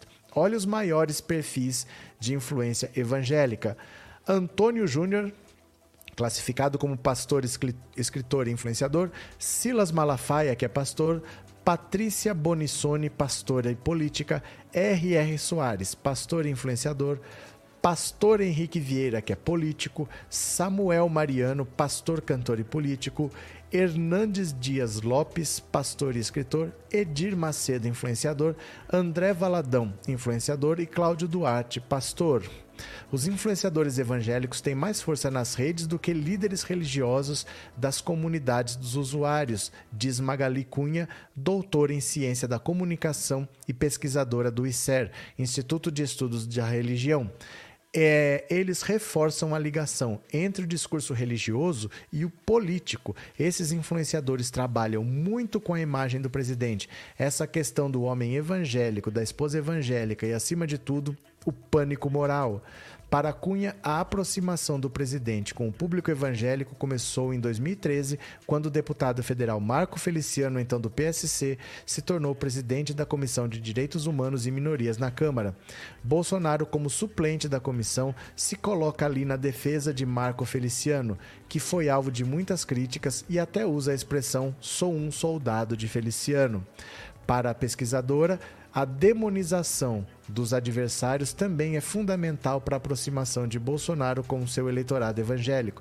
No passado, esses inimigos eram colegas, assim como uma forma muito genérica, mais recentemente, no uso da religião na política. Nessa instrumentalização, os inimigos ganham nome, são as esquerdas, são os comunistas, é o PT, Aí é o Lula, é a Dilma. Segundo Guilherme Damasceno, pedagogo e mestrando em teologia na PUC, o apelo emocional do discurso de Bolsonaro cativa os evangélicos. Bolsonaro, apesar de ser conhecido pelas desagravos nos seus discursos, consegue captar o sentimento. Ele consegue também ter uma linguagem ritualística que agrada o segmento evangélico, indo a cultos, desde os pentecostais aos mais tradicionais, que são as figuras dos ministros dele. Para Damasceno, Bolsonaro tem a habilidade de mobilizar as redes sociais. Ele compreende muito bem como se comunicar com seu público. Não é uma linguagem estética agradável, mas o conecta com o povão e, em especial, os evangélicos. Cunha acrescenta que a presença online desses grupos cresceu bastante na pandemia de Covid-19, principalmente no WhatsApp. O WhatsApp é uma nova forma de ir à igreja. A propagação de desinformação pelos apoiadores evangélicos do presidente apresenta uma contradição entre a, entre a religião e a política, segundo Damasceno. Teoricamente, a fé evangélica deveria combater a mentira, porque no evangelho é muito claro que pai da mentira seria o diabo. Bolsonaro vive falando: Conhecereis a verdade e a verdade vos libertará, que é um versículo bíblico. Então, supostamente, tudo o que ele diz é verdade.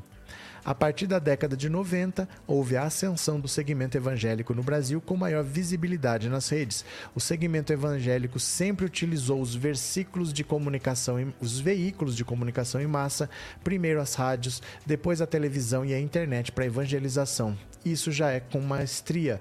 A ligação desse grupo com Bolsonaro se fortaleceu nas eleições de 2018. Um grupo já com potencial de compartilhamento de ideias agora segue sua tendência, mas com uma opinião política. Damasceno aponta que a proximidade entre a estrutura de poder das igrejas e a forma de pensar de Bolsonaro, com seu discurso centralizador. Elas, igrejas, têm um sistema de governo que é semelhante a uma monarquia onde os seus líderes são vitalícios e eles mandam e desmandam em suas igrejas.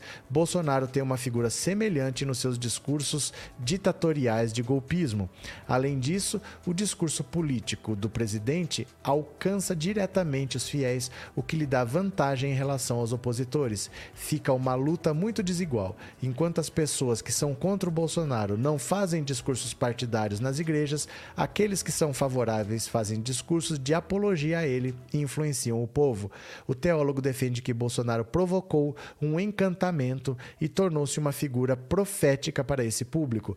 Ele afirma que, entre os evangélicos, o presidente se compara a Sansão personagem bíblico dotado de uma força sobre-humana que salvou Israel do poder dos filisteus. Durante a eleição de 2018 e novamente em 2022, Bolsonaro ataca a oposição principalmente com discurso anticomunista. Seu discurso contra o comunismo é, na verdade, a forma da liberdade religiosa e, mais do que isso, é, da supremacia cristã, da fé cristã e da cultura cristã em relação a outras religiões. Para ele, a aproximação de Bolsonaro com o setor evangélico foi consequência da, de uma adaptação política como contraponto aos setores mais progressistas, desde Fernando Henrique Cardoso e também passando por Lula e Dilma. Olha, é inacreditável o que está acontecendo no Brasil. Porque quando você tem um voto que é religioso, eu não estou falando da pessoa que é religiosa, eu estou falando do voto que é religioso. Se eu votar numa pessoa simplesmente por causa da religião, só porque ele é da minha igreja, você elege uma pessoa que não precisa ter proposta para saúde, não precisa ter proposta para educação, não precisa ter proposta para segurança pública. Não, é um voto vazio. Você elege uma pessoa só porque é da sua igreja, que também não tem proposta nenhuma, chega lá, não tem nada que acrescentar, e isso não é uma pessoa, não são duas, são centenas. O Brasil hoje tem mais de 100 deputados que vêm desse berço evangélico que poderiam ter suas qualidades, tudo, mas eles são eleitos apenas porque são religiosos. E eles chegam lá sem propostas e ficam nessa de ideologia, ficam lutando contra o vento, quando na verdade eles deveriam propor leis para a sociedade como um todo e não só para quem é da religião deles. Então esse voto religioso, ele teria que ser evitado ao máximo. Porque você pode votar numa pessoa, desde que ela tenha propostas concretas para trabalhar no Estado pela população, e não simplesmente porque ele é da sua igreja. Né? Jesus Henrique, números do Lula no dia da eleição serão maiores. Pode ser. Vamos aguardar para ver, né? É possível.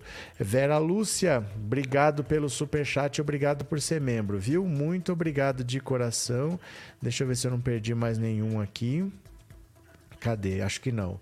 É, Sandra, não existe comunismo aqui e o Bozo já falou que nem era anticomunista. Será que esse povo não lê notícias? Eles acreditam no que é mais confortável, né? No que é mais confortável. É, Can, símbolo símbolo que a pancada vai ser. Sinto, acho que é, né? Que a pancada vai ser grande nas urnas. Vai ser bem grande. Raimundo, boa noite a todos. Um, dois, três, quatro são os irmãos Metralhas e o Bozo será o Alibaba, Bragança Paulista. Kate, Bozo só agrega sentimentos pesados, muito ódio.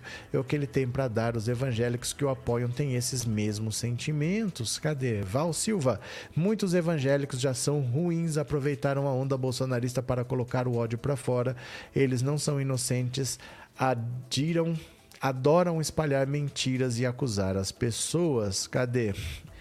Luiz Carlos, eu sei que eu fiz meu pix para a campanha do Bolso, um centavo. Pronto. Essa é demais considerado igual a sanção. Logo o cara que perde o cabelo e fica fraco no final, né? Cadê? Meri Pereira, os evangélicos estão adorando um homem e não a Deus. É, Francisco Ateu 48 a 32. É, Paulo, eu tinha um pé atrás com os evangélicos, agora não confio de maneira nenhuma. Guia Martins, esse povo evangélico que vai cobrar dos pastores comida na mesa. Gente, vocês estão brabo, hein? Valde Jesus Cristo era de esquerda e comunista pelos conceitos atuais. Vamos ajudar a rede, pessoal. Quem puder, fica lá 10 minutinhos, fica lá 10 minutinhos. Eu penso que militares e religiosos deveriam ser proibidos de disputar eleições e se envolver em política. Cadê? É, tem muita gente criando ranço dos evangélicos, inclusive eu, disse a Kátia Vilela. Pronto, deixa eu pegar aqui, ó. Tenho mais uma para vocês, ó. Gente, o que que tá virando esse negócio? Dá uma olhada. Campanha de Bolsonaro cria e impulsiona site com ataques a Lula. Isso é contra a lei. Isso é contra a lei eleitoral. Olha só. A campanha do presidente Jair Bolsonaro criou e impulsionou no Google um site que reúne notícias e conteúdos negativos para o presidente Lula, numa prática que, segundo especialistas, é vedada pela legislação eleitoral. Impulsionar, para quem não sabe o que, que é, é o seguinte: vamos dizer que eu tenho lá meu Facebook, tenho X amigos. Se eu posto alguma coisa, nem todo mundo vai ver, é uma parte dos meus amigos que vai ver. Mas se eu impulsionar, quer dizer, se eu pagar, Aí o Facebook mostra para mais gente. Os meus amigos vão ver e outras pessoas que não são meus amigos vão ver. Então, se você quer vender um produto, se você quer que seu conteúdo seja visto, não adianta só postar. Você tem que impulsionar, você tem que pôr dinheiro. Senão você fala sempre para as mesmas pessoas. E o Bolsonaro criou um site e impulsionou contra o Lula. Chamado de LulaFlix, a página foi criada em 30 de agosto e o domínio está registrado no CNPJ da campanha de reeleição de Bolsonaro. No entanto, a página não consta no TSE como pertencente ao time do presidente. De acordo com especialistas consultados pela Folha, essa conduta fere as regras eleitorais em ao menos três frentes. O artigo 57 da legislação eleitoral aponta ser crime a contratação direta ou indireta de grupo de pessoas com a finalidade específica de emitir mensagens ou comentários na internet para ofender a honra ou denegrir a imagem de candidato. Além disso, também configura conduta irregular realizar propaganda na internet atribuindo indevidamente sua autoria a terceiro, inclusive a candidato, partido ou coligação Há ainda outro trecho da legislação eleitoral segundo o qual é proibida a veiculação de conteúdo de cunho eleitoral com a intenção de falsear identidade. Por fim, a lei só permite a promoção de conteúdos positivos sobre as campanhas dos próprios candidatos, vedando assim o impulsionamento de informações negativas contra adversários. O Google registra um gasto pago pela campanha de Bolsonaro entre 10 mil e 15 mil para promover uma publicação do Lula Flix com o título Dossiê sobre a vida do Lula. O conteúdo foi exibido entre 30 e 35 mil vezes em buscas no Google. Na segunda-feira, um link acompanhado da frase Mentiras de Lula, não seja mais enganado, aparecia em destaque como conteúdo impulsionado no Google ao se buscar os temas Lula PT, Lula Tópicos. O link direcionava o usuário para o site LulaFlix. Conheça a verdade sobre o ex-presidiário. A página reúne uma série de notícias publicadas em outros sites, inclusive em veículos de imprensa, com conteúdo a respeito da campanha de Lula. Alguns textos tratam de processos que tiveram o petista como alvo na Lava Jato, relembram o escândalo do mensalão e resgatam reportagens antigas. Uma delas é de 2018, publicada no portal G1, intitulada entenda a condenação de Lula no caso do triplex. A condenação foi posteriormente anulada em 2021 pelo STF, mas essa informação não consta no Lula Flix. Então ele está é, ele está contrariando a lei eleitoral, ele está impulsionando um canal de ataque a um adversário. Ele poderia, no máximo, impulsionar um conteúdo positivo e sobre ele mesmo. Ele não pode fazer de conta que ele quer ajudar alguém, é só para o próprio candidato está registrado no CNPJ da campanha, mas não foi informado ao TSE que esse site é deles, provavelmente porque está atacando Lula e isso é proibido, mas agora foi revelado. Será que vamos ver? Eles pesquisaram Lula tópicos, né? Vamos ver aqui, ó. Vamos fazer assim, vamos vir aqui no Google, ó. Vamos ver se aparece esse site LulaFlix aqui. Lula Tópicos. Vamos ver o que, que vai aparecer. Ah, Lula Veja. Cadê? Vamos ver se aparece aqui o Lula Flix. Lula Flix. Lula Flix. Lula Flix. Não, pra mim não apareceu. Pra mim não apareceu. Deixa eu ver notícias. Ah, campanha, não sei o que, rádio. Pra mim não apareceu. Shopping, vídeos, mais. Vamos ver todas. O que, que mais que ele falava aqui? Cadê? Era Lula Tópicos. O que, que tinha que pesquisar que ele falou aqui? Ah, cadê? Era quando pesquisava Lula Tópicos. Onde é que tá aqui, meu Deus? Cadê mentiras? Lula. É aqui, Lula Tópicos ou Lula PT? Vamos ver aqui. Lula PT. Se eu pesquisar Lula PT. Vamos ver se aparece o tal do Lula Flix. Vejam. Para mim não apareceu. Para mim não apareceu. Será que não está impulsionando mais? Porque às vezes é por um período, né? Às vezes é por um período. Vamos ver aqui. Lula Flix. Notícias: Lula Flix Lula aciona TSE para retirar site com propaganda negativa do ar. YouTube, o antagonista. Olha, para mim não está aparecendo, viu? Para mim não está aparecendo. Será que tirou do ar? Para mim não apareceu o tal do Lula Flix. Ainda não saiu? Eu não sei, eu não achei aqui. Eu não vou clicar no site para não dar moral né, para não dar um acesso a mais, para não ajudar a impulsionar. Mas eu queria saber se ainda existe ou não, né?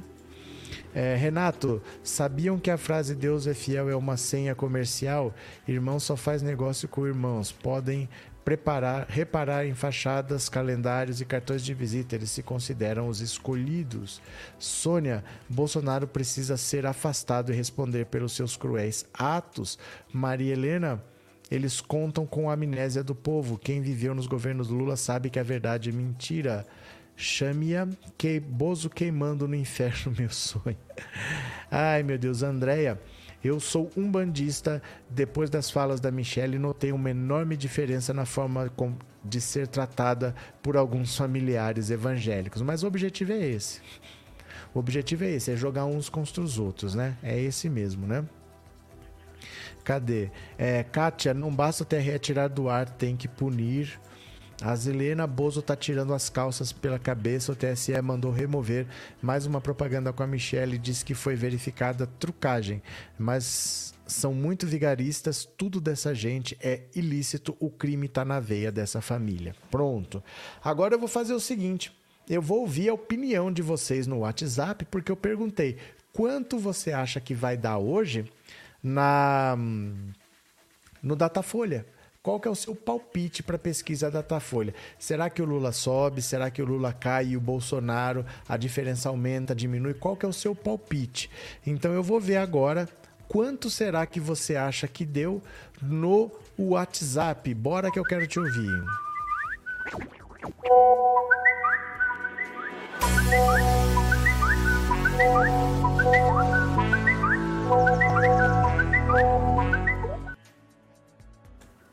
Então pronto, vai lá no 14997790615, porque eu vou querer saber a sua opinião. Quanto você acha que vai dar daqui a pouco no é, Datafolha, tá? Eu estou separando aqui, olha. Bora, vamos ouvir. Eu quero ver o seu palpite e você me diz o que, que você pensa. Bora, eu quero te ouvir. Cadê? Opa. Opa, aqui.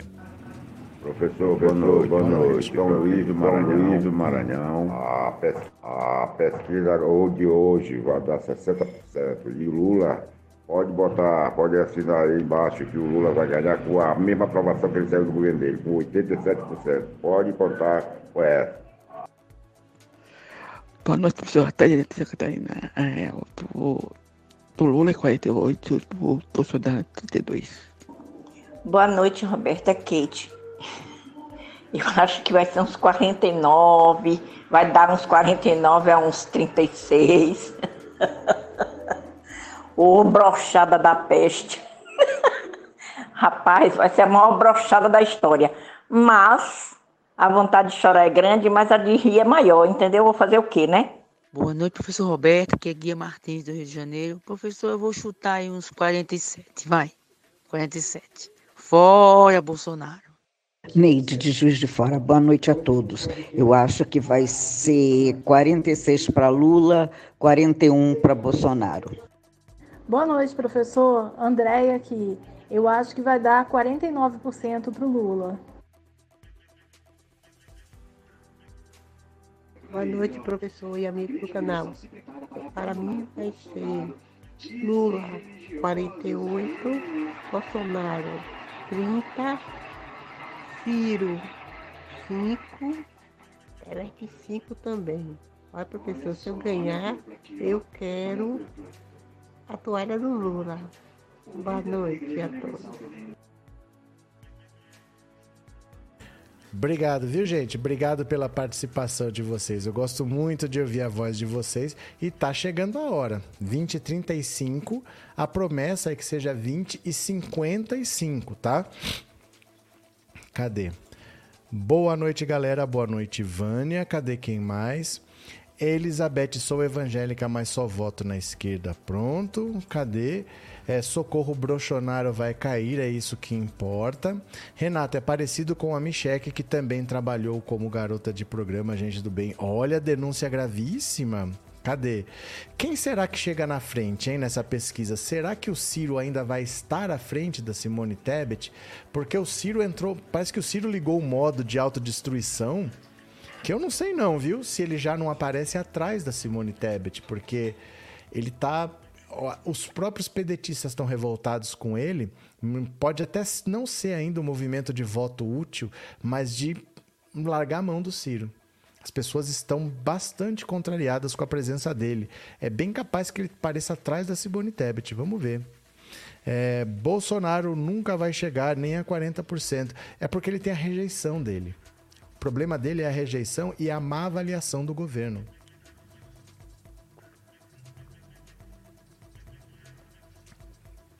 O governo Bolsonaro é avaliado como ótimo ou bom por 30% das pessoas.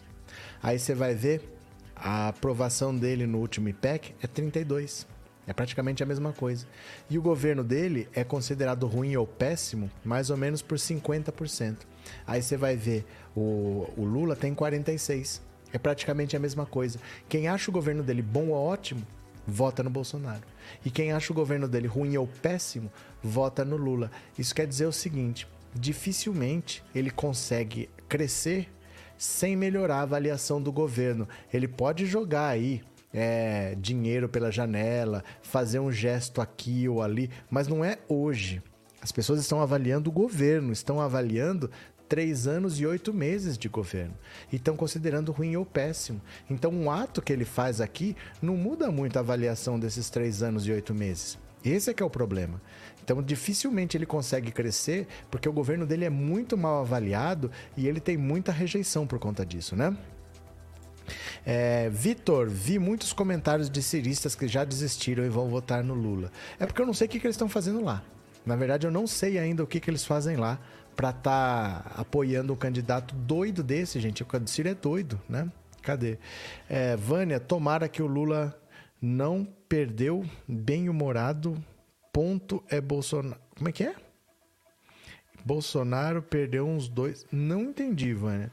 É, Renato, e para finalizar, a Micheque puxou cana por tráfico. O Bozo deve ter livrado a ficha dela. Não é verdade, Renato. Isso aí é um áudio que foi adulterado. A Michelle nunca esteve presa por tráfico. Não teve isso, não. Ela, pessoalmente, não. Celine, concordo com o colega do Maranhão. Lula vai repetir o feito da Irundina. Estoura com 80% no. A Irundina? Nunca isso aconteceu. A Erundina ganhou com 30 e pouco. Ela ganhou porque não tinha segundo turno ainda naquela época. Então foi meio que assim, é, o pessoal estava meio revoltado. Não lembro que ano que foi a eleição da Erundina, mas foi voto de protesto. Foi a primeira vez que o PT ganhou uma prefeitura assim, São Paulo. Ganhava no ABC ou então no Rio Grande do Sul, mas eram lugares muito específicos assim. E ali foi 30 e pouco. Ela ganhou com uma votação baixa porque não tinha segundo turno. Não foi pro segundo turno. Ela não ganhou com 80, não. Ela ganhou com uns 30 e pouco, que eu me lembre, viu? Cadê? Maria Lourdes, eu acho 47 a 36. É possível. Só que assim, não dá para os dois ter votação muito alta. Porque não tem tanto voto assim né? Se o Lula crescer mais, é muito difícil que o Bolsonaro também cresça, porque não tem de onde ficar tirando voto. Já não tem quase indeciso, já não tem quase branco ou nulo. O Ciro e a Tebet têm pouco voto. É muito difícil os dois crescerem, porque não tem tanto voto assim, né? É, Sueli, eu estou torcendo para chegar dia 2. Faltam 16 dias, né? 17. Bozo vai levar uma lapada tão forte que vai cair na papuda. Francisco, vamos ajudar o canal, meu povo. Ajuda, meu povo. Ajuda, meu povo. É... Mauro Miranda, espero que essa pesquisa mostre Ciro com 3 e ser descartado. Aí ele pode ir para o PL. PL vai querer Ciro? Não vai, né? Ricardo, Lula presidente, Haddad governador, a casadinha. O problema do Ciro é que ninguém vai querer. Mesmo que ele queira ir para algum partido. Ninguém vai querer, porque ele já vem de quatro derrotas eleitorais, nunca passou perto de ir para o segundo turno. E quem recebeu o Ciro agora já sabe que se o Ciro não aposentou, é porque ele vai tentar de novo. E ninguém vai querer se comprometer agora com a eleição de 2026. Ninguém vai amarrar esse jegue no, no, Ciro Gomes tão cedo. Nenhum partido vai querer agora. Ele vai ter que sair do PDT, porque o clima para ele tá horrível lá. E ele provavelmente vai ter que se aposentar. Porque mesmo que ele tenha um partido para ir, só depois da eleição municipal. Quando faltar um ano para a eleição, falar: olha, estamos precisando de um candidato. Ciro, você quer ser candidato? Mas é difícil que alguém queira ele agora. Porque vai se amarrar já? Difícil, né? Cadê? É, Arilena, Bolsonaro não está sendo avaliado somente pelo seu governo e sim pela pessoa que é. A rejeição é grande. Também. Uma coisa está atrelada à outra, porque antes do governo ninguém conhecia muito o Bolsonaro.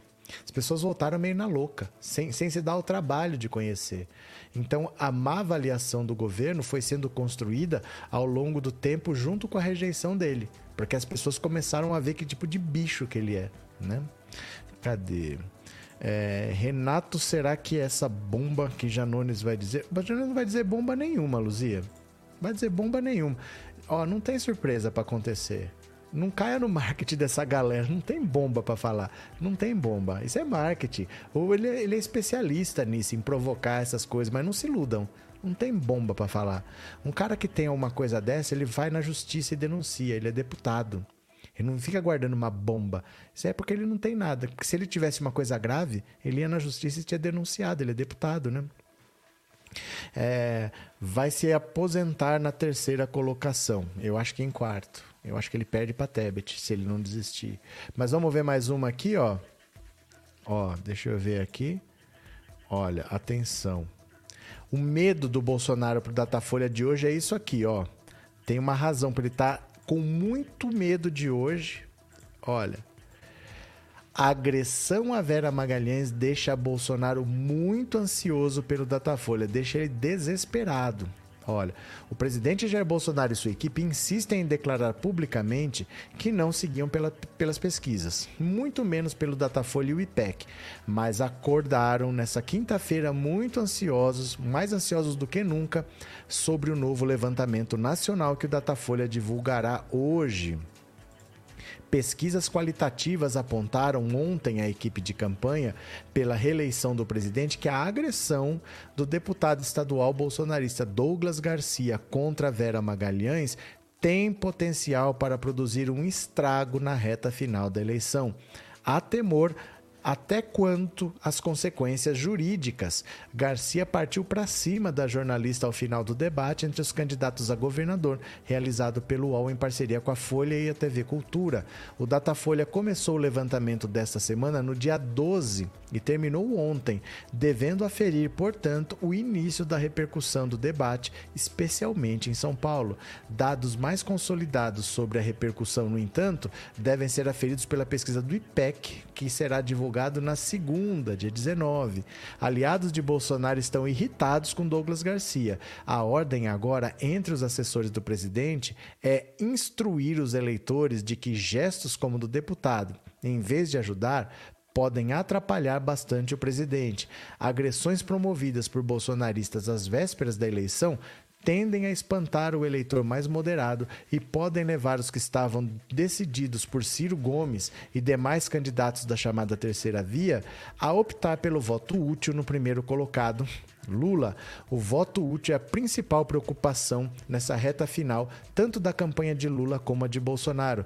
Os dois lados querem conquistar eleitores dos demais candidatos. No caso de Lula, para tentar liquidar a eleição no primeiro turno, no caso dos bolsonaristas, para garantir o segundo turno, quando ainda tem esperanças de uma virada. Olha, foi um desastre o que o Douglas Garcia fez. Ele talvez seja ele está sendo denunciado criminalmente, ele vai ser investigado criminalmente pelo Ministério Público, amando do Alexandre de Moraes. Não vai ficar barato. Eles vão ter que dar um exemplo para que não se repita, para que não vire moda fazer isso. Ele pode ser caçado pela, pela Assembleia Legislativa, porque o que ele fez é muito mais grave do que o que o Mamãe Falei fez. Porque as falas do Mamãe Falei são nojentas, mas são falas. Ele teve atos, ele teve atitudes. Então, se o Mamãe Falei foi caçado, ele também tem que ser caçado. É a mesma Assembleia Legislativa. Como é que caça um e não caça o outro? Então, um aliado do presidente ser caçado no meio de um processo eleitoral tem oito pedidos de cassação no Conselho de Ética. É muito difícil que ele seja caçado antes da eleição, mas só o movimento para cassação é terrível para a campanha do Bolsonaro. Né? E o voto útil o Lula pode receber votos do Ciro e da Simone Tebet. O Bolsonaro dificilmente. Porque pare e pensa comigo. Você tem um candidato querendo a reeleição. Quem que vai votar nesse cara? Quem quer a continuidade. Quem que não vota nesse cara? Quem quer mudança. Então, quem está satisfeito com o governo Bolsonaro está votando nele, e quem prefere mudança está votando no Lula, está votando na Simone Tebet, está votando no Ciro Gomes. Se a pessoa decidir mudar, ah, não voto mais no Ciro, é mais difícil que ele vá para o Bolsonaro, porque ele estava votando num candidato de mudança. Se ela queria continuidade, o Bolsonaro sempre esteve aí. Por que, que ela estava votando no Ciro? Por que, que ela estava votando na Simone Tebet? Se ela queria continuidade, o Bolsonaro sempre esteve aí. Então, normalmente, quem, quem quer a continuidade do governo já está com o governo. O governo dificilmente herda votos. Porque eu tá com ele, ou tá contra. Quando você tá contra, você tem várias opções. Aí se eu não quero mais esse governo, ah, eu voto no Ciro, não quero mais votar no Ciro, eu voto no Lula. Mas achar que alguém que está votando para não continuidade do governo vai votar para o Bolsonaro é difícil. Então dificilmente vai ter voto útil a favor do governo. Porque quem gosta do governo já está com o governo. Dificilmente alguém que gosta do governo está votando contra o governo, né? Nadir, obrigado pelo super chat, viu? Obrigado pelo apoio de coração. Muito obrigado mesmo. Cadê? Andréa, apostaram na violência e grosseria desde 2018 e agora acham que vão educar os seguidores? Saiu de controle, André. Saiu de controle, eles não conseguem mais controlar. Tá tendo assassinato, tá tendo gente batendo o carro para tentar jogar os outros para fora da pista. As pessoas estão apanhando de graça na rua. Teve uma senhora, quem que é de Salvador? Teve uma senhora que estava panfletando em Salvador, passou uma pessoa e jogou cimento nela, sabe cimento com água? Ela estava toda assim, não era lama, era cimento. Aquele cimento começando a secar assim. É esse nível de agressividade que está fora de controle. As pessoas estão surtadas, esses bolsonaristas aí. E cada notícia dessa repercute na campanha do Bolsonaro. Ah, mas ele não tem culpa. Azar. Passou estimulando a violência há quatro anos, vai cair na conta dele. Não tem o que fazer. Não tem o que fazer. Né? É, Guilherme, a rejeição vai destruir o presidente Bolsonaro Lula neles. Vai. A rejeição é muito forte, principalmente entre as mulheres, entre os negros, entre os evangélicos, entre os evangélicos, não, perdão, é, entre as pessoas de baixa renda. E normalmente é a mesma coisa. Né? O negro, a mulher baixa renda, normalmente é a mesma coisa. A mulher ganha menos no Brasil do que o homem. Então, normalmente, os pobres, a maioria são mulheres muitas são negras também. É muito difícil ele conseguir vencer essa resistência, é muito grande, ele construiu ao longo de muitos anos, né? Cadê? É, Bolsonaro vai ficar só com a cordinha dele. Provavelmente. Provavelmente só. É, Jotair, é mais fácil anular voto nulo, é bom para Lula ganhar no primeiro turno. É, porque diminuindo a quantidade de votos válidos facilita para ganhar no primeiro turno, né? Cadê? Raimunda, boa noite, bem-vinda. Orquídea Ana Oliveira parece mesmo o rei Saul. Que será que é o assunto? Gabriel, eu sou de Salvador, infelizmente só soube desse caso agora, seres horríveis. Então, eu vi essa cena, eu eu não tenho esse vídeo aqui da mulher reclamando lá.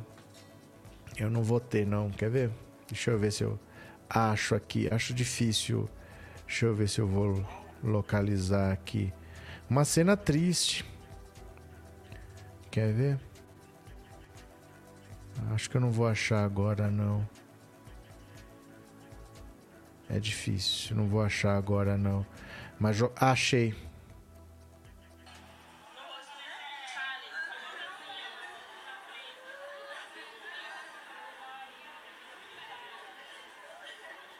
Olha.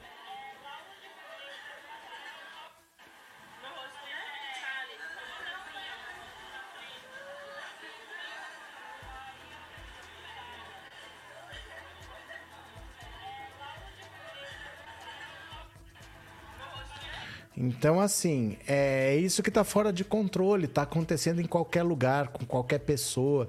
Ninguém sabe o que, que pode acontecer. Isso está repercutindo muito mal para a campanha dele, porque é a violência que ele sempre estimulou, né? Cadê? Será que está saindo Datafolha? Vamos ver aqui, ó. Vamos ver no G1. Saiu Datafolha para governador. Vamos ver aqui. Pronto. Gente, Haddad com 36%, hein? Boa notícia. Vamos ver. Pesquisa Datafolha em São Paulo. Haddad tem 36, Tarcísio 22, Rodrigo 19 e os dois estão empatados tecnicamente. Olha, 36 é bastante, hein?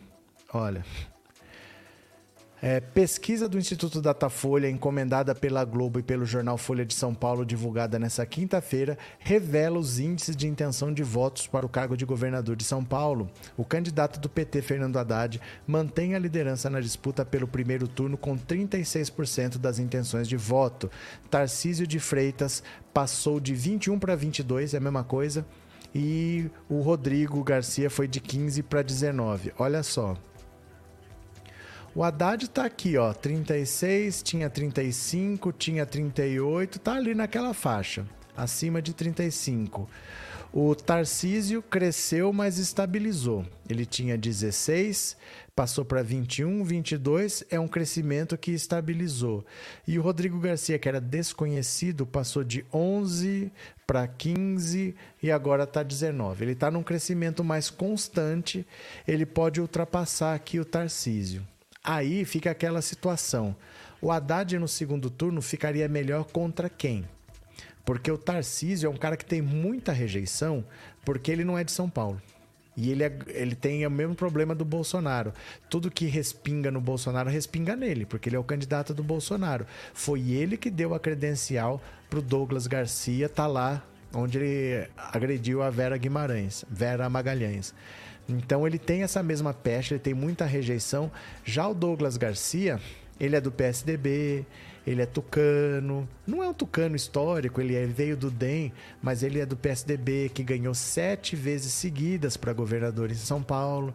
Então, no segundo turno, talvez o Rodrigo Garcia, exatamente por ser do PSDB, tenha mais chance do que o Tarcísio. O Tarcísio talvez tenha muita rejeição contra ele, talvez seja melhor para o Haddad, mas nós não sabemos, né? Nas simulações de segundo turno, o petista continua a aparecer à frente tanto de Rodrigo quanto de Tarcísio.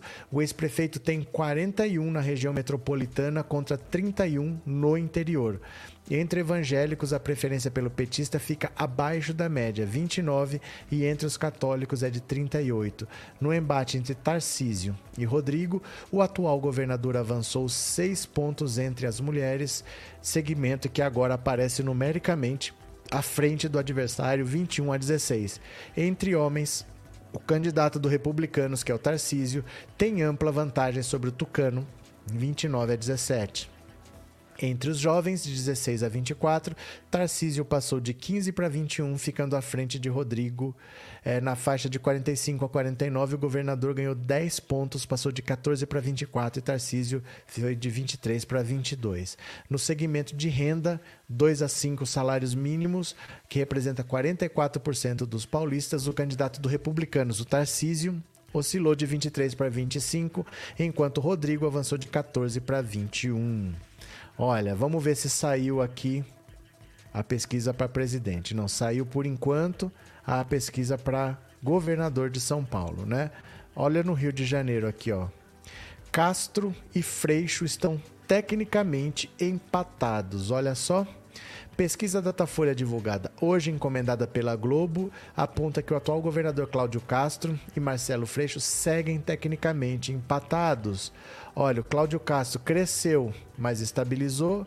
O Freixo cresceu levemente, está com cara de que vai estabilizar. Então eles estão agora, ó, Cláudio Castro com 31 e o Freixo com 27. Já foi maior, 4 pontos, aqui era 31 a 26, eram 5, mas é praticamente a mesma coisa, né? Cláudio Castro 31, 31, o Freixo 27, 26 continua na mesma, o resto não existe, né? Sem votação. O ex-governador Witson, que sofreu impeachment no ano passado, teve a candidatura indeferida pelo TRE e está recorrendo no TSE. Agora, pra, espontânea, não serve para nada, assim, espontânea, segundo turno. Castro teria 43 e Freixo teria 41. O Castro tinha 44 na pesquisa anterior, caiu um ponto para 43.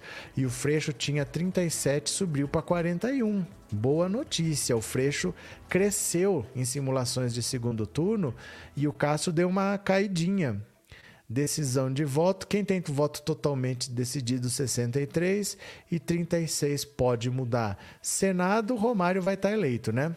Romário vai estar eleito com 31, Alessandro Molon tem 13, Clarissa Garotinho tem 8, Cabo da Ciolo tem 7, Daniel Silveira tem 6, mas não vai disputar, André Siciliano tem 5 e depois o resto tem 1. Rejeição, o mais rejeitado é o Wilson Witzel e o Cláudio Castro e o Marcelo Freixo têm uma rejeição próxima, em torno de 20 e poucos por cento. O Witzel é que tem uma rejeição muito maior, né? A avaliação do governo, 28% apenas acham ótimo bom, 39% regular e 23% só ruim ou péssimo. Esse aqui é o problema, muita gente acha regular, porque ele tem pouca aprovação, mas ele também tem pouca rejeição, né? Então aí é difícil para para quem não é governo tirar a vaga dele, porque ele tem pouca gente achando ruim ou péssimo, né? Cadê? Uh, hum, Val, é por esse motivo que não escancaramos nossos votos nas redes sociais. Tem muito cliente que não sabe separar as coisas, além de nos abandonar, ainda espalha para os outros. Demétrios, talvez esse crescimento do Haddad no Datafolha seja um sinal do aumento de Lula no cenário nacional. Pode ser. É, ficam negociando barras de ouro. Que aconteceu, Celi? É, Lula, Haddad, França, Boulos, disse a Nadir. Pronto, vamos ver se saiu alguma coisa aqui no G1. Por enquanto não, vamos esperar mais um pouquinho, tá? Vamos esperar mais um pouquinho. Cadê? Zombie Vegan Covid. Onde estavam os bolsomínios, bandidos e psicopatas assassinos antes do Bozo? Não, votando no PSDB. Votando no, no, no, no Serra, votando no Aécio, votando no PSDB. Eles estavam lá quietinhos. Você quer ver, ó? Olha esse vídeo que eu postei hoje. Eu postei esse vídeo hoje a propósito. É bom que você veja. Fica por aí, quer ver, ó? Esse vídeo eu postei hoje. Quer ver? Olha. Aguenta as pontas aí. Pronto. Olha. Dá uma olhada aqui, ó.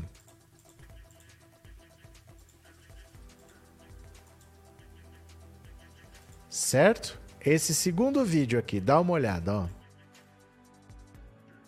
Governou o estado de Minas Gerais por dois mandatos e terminou com aprovação de 92%. Preciso dizer mais. Tem caráter, ele é honesto.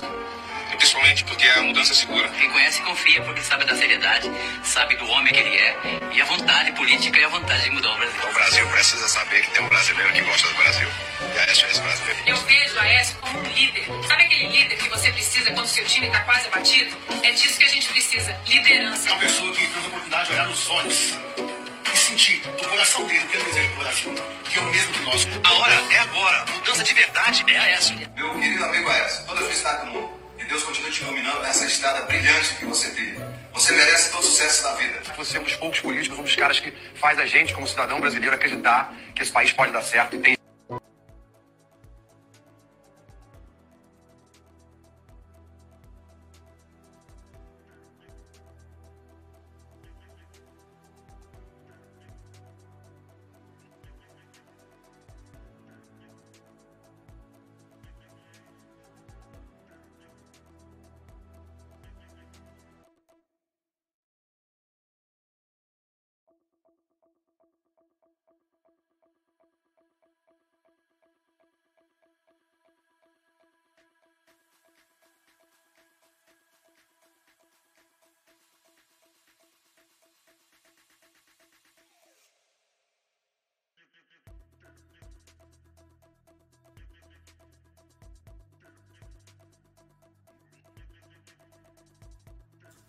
Ô, gente, desculpa, tava sem som.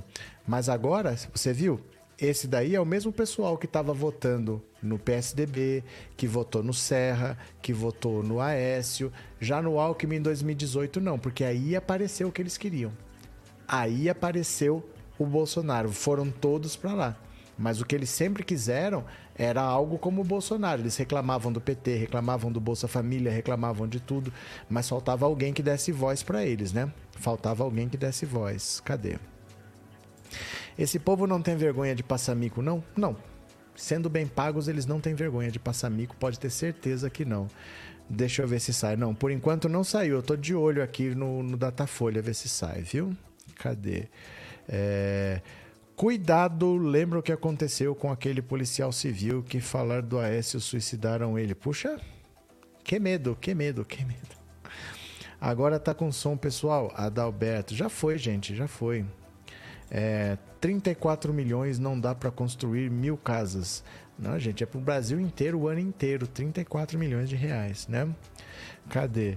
É, Everton, todos eles têm alguma coisa em comum, eram todos pobres e que de uma certa maneira ganharam dinheiro. Ou ganharam, ou tem rancor de não ter ganho. A maior parte não é nem que ganhou, é que tem rancor de não ter ganho. Não estou falando esses que apareceram ali, né?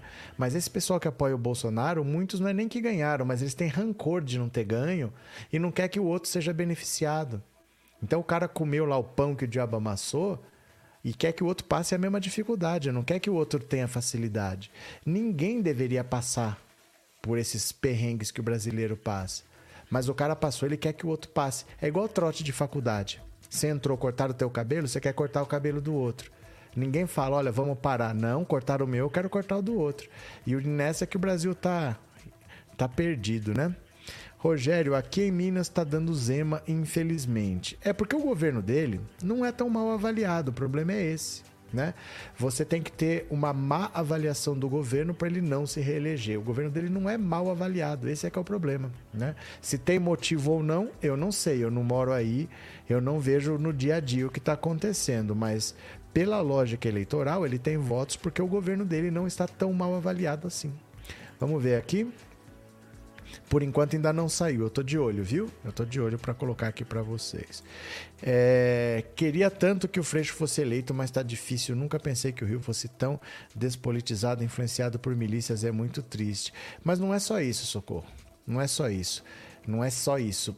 O Freixo e a Manuela Dávila sempre vão ter muita dificuldade para concorrer a cargos majoritários assim, por causa das pautas que eles defendem sempre vai ter muita dificuldade porque eles são alvos fáceis. É fácil falar qualquer coisa porque o povo tem ranço deles. Ah, é abortista, ah, é a favor de droga, ah, protege bandido, ah, não sei o quê. Então essas pautas cobram um preço de quem defende. Né? O, a Manuela Dávila, se ela quiser ser deputada, ela vence sempre. Mas se ela quiser ser prefeita, contra quem ela for para o segundo turno, ela perde. Se ela quiser ser governadora, contra quem ela for para o segundo turno, ela perde Porque quem for com ela, fica todo mundo contra. Sempre vai ser assim. Infelizmente, né? Cadê? É... O policial que investigou a Aécio foi ameaçado e sofreu atentados até que dizem que se matou. Acho que o nome dele era Lucas Arcanjo. Tinha uma página no Facebook, Célia. Cadê que mais? É... Pior é o Romário, quem vota nesse cara? Não sei, né? Sam Marina postou no Insta. Se está perguntando é porque não segue, né? Se você segue, você entra lá e vê. Por que, que vocês não me seguem, gente? Segue aqui, ó, pensando alto Insta. Se eu postei, você vai lá ver, que vai aparecer para você. Por que, que vocês não me seguem? Gostaria de saber por que vocês não me seguem. É igual você ir para fora do país contando com seu amigo brasileiro e você faz sofrer tudo o que ele sofreu quando chegou. É às vezes pior. Pois é. Cadê? É, no Rio, empate técnico entre Castro e Fecho, segundo o Datafolha. A gente já mostrou aqui, gente. Já mostrou aqui, viu? Por isso que eu falo para vocês darem opinião. Porque quando vocês querem trazer notícia, normalmente a gente já deu. Né? Mostramos aqui o Datafolha. É, desde que me entendo por gente, já existe droga, aborto, assaltos. Agora querem jogar nas costas, na conta do PT. É porque o Brasil tá andando para trás. O Brasil está andando para trás. O Brasil está muito retrógrado, né? O Brasil está muito, muito, muito retrógrado. Cadê? Nada por enquanto, viu? Tô esperando aqui, eu tô de olho. A gente só sai daqui com esse resultado, viu? Deixa eu ver. Tem o Márcio França aqui pro Senado em São Paulo. Vamos dar uma olhada, ó. Márcio França pro Senado. Opa, pera lá. Deixa eu tirar aqui. Márcio França no Senado. Tá liderando também. Ó, Márcio França 32, Marcos Pontes 15. Não tem segundo turno, né, Senado? A disputa por uma vaga no Senado em São Paulo segue com Márcio França 32, Marcos Pontes 15, segundo Datafolha. Na pesquisa anterior, em 1 de setembro, França é... França tinha 30, agora está com 32. Aliado de Bolsonaro, Tarcísio Pontes tinha 13 tá com 15.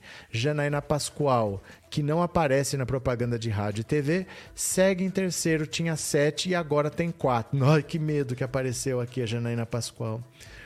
A pesquisa mostra Aldo Rebelo com 4, Edson Aparecido com 4, Vivian Mendes com 3, Antônio Carlos 2, professor Tito Bellini 1, Ricardo Melão 1, doutor Ascul 1.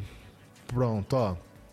Márcio França tem duas semanas para ser eleito, porque não tem segundo turno para senador. Então, dificilmente em 15 dias o Marcos Pontes vai dobrar de intenção de votos. O Márcio França está praticamente eleito para o Senado em São Paulo, assim como o Romário deve estar tá eleito também no Rio de Janeiro. A Janaína Pascoal ainda está em queda, perdeu praticamente metade da intenção de votos dela. Coisa feia, hein? Bom, vamos ver aqui se saiu. Eu tô de olho, viu, gente? Eu tô de olho aqui se saiu da Datafolha. Por enquanto, não. Cadê? Por enquanto não. Saiu Minas, ó. Vamos ver Minas. Vamos ver Minas aqui. Olha, Zema tem 53% e Calil 25 na disputa para o governo de Minas. Muito difícil que mude em 15 dias, né? Pesquisa do Instituto Datafolha, encomendada pela TV Globo e pelo jornal Folha, divulgada nesta quinta, revela os índices de intenção de voto para o cargo do governador de Minas. O atual governador e candidato à reeleição pelo Partido Novo, Romeu Zema, lidera a disputa com 53% das intenções de voto, seguido por Alexandre Calil com 25%. Nas simulações de segundo turno, Zema aparece liderando a pesquisa na disputa com Calil. A pesquisa ouviu 1.012 pessoas, 1.212 pessoas pessoas. Ó, o Zema tá com 53, tinha 52 semana passada. O Calil cresceu, mas não adianta, de 22 para 25. Depois o resto não tem voto. Ele cresceu, mas é muito pouco crescer 3% para quem está 25 pontos atrás, né? Olha só. O Zema estabilizou porque não tem para onde crescer. O Calil cresceu um pouquinho, mas não é suficiente. Então, dificilmente vai mudar esse cenário em 15 dias. Dificilmente muda alguma coisa, né? É, pronto. É isso daí. Pesquisa espontânea, tanto faz. Intenção de voto espontânea, o que quer dizer? Ah, esse é o não sabe que está caindo. O Zema crescendo, o Calil crescendo, mas dificilmente vai mudar alguma coisa faltando 15 dias, porque é muita diferença para quem cresceu 3%, é muito difícil que mude alguma coisa em 15 dias, porque ele só cresceu 3%, né? Sandra, obrigado pelo super sticker, viu? E obrigado por ser membro. Cadê? Janaína, bem feito. Cadê? Guilherme, só quem não conhece Romário é que vota nele, mas ele está praticamente reeleito, né? Michele, a novela da Globo vai acabar no segundo turno. Cadê? É, Carlúcio, boa noite. Tem um vídeo que enviaram para mim de uma cartilha. Gostaria de compartilhar com o senhor para ver que coisa horrível. Para que você quer me mandar isso? Gente, eu nunca vou entender um negócio desse. Me mandaram uma coisa horrível, quero que você veja. Qual que é a lógica disso? Não faça isso, pelo amor de Deus. Pare de compartilhar coisa que é mentira. Não façam isso. Percam essa mania. Ah, eu quero que você veja essa coisa. Por que, que você quer me ver uma, que eu veja uma mentira? Me explica. Não façam isso. Resistam. Resistam à tentação de ficar passando para frente, porque as pessoas vão fazendo isso sem pensar e vão mandando para outras. Você está ajudando a espalhar um conteúdo desse. Não, não queira me mandar uma coisa que você não concorda. De verdade, não faça isso não. Não, não me mande uma coisa dessa. Você denuncia. Quando você receber, você denuncia. Se alguém te mandou, você fala que você não quer mais receber esse tipo de conteúdo. Esse conteúdo tem que parar de circular. E não passar por frente. Olha, eu quero que você veja. Não, não, não, não. O conteúdo tem que parar de circular. Não fica me mandando coisa que você sabe que é errado. Não faça. Não faça. Eu não vou mostrar aqui, eu não vou nem tocar no assunto, porque é mentira. Você entendeu? Não faça isso não, viu, Carlos? Não faça isso não. É, Renova Cara, só espero que a asquerosa da Zambelli não se reeleja, não merece estar na política. É que para deputado não é tão difícil. Não é tão difícil, uns 200 mil votos, né? Pronto, saiu. Saiu. Bora. Vejam aqui. Lula mantém 45 e Bolsonaro oscila de 34 para 43, então já era. Ele não está crescendo, caiu mais um pontinho, é mais ou menos a mesma coisa que deu no, no IPEC, né? Ó. Pesquisa Datafolha divulgada nessa quinta, encomendada pela Globo e pelo jornal Folha de São Paulo, mostra que o ex-presidente Lula tem 45% das intenções de voto no primeiro turno da eleição, seguido do atual presidente Bolsonaro com 33%. Olha, o Ciro ainda tem 8%.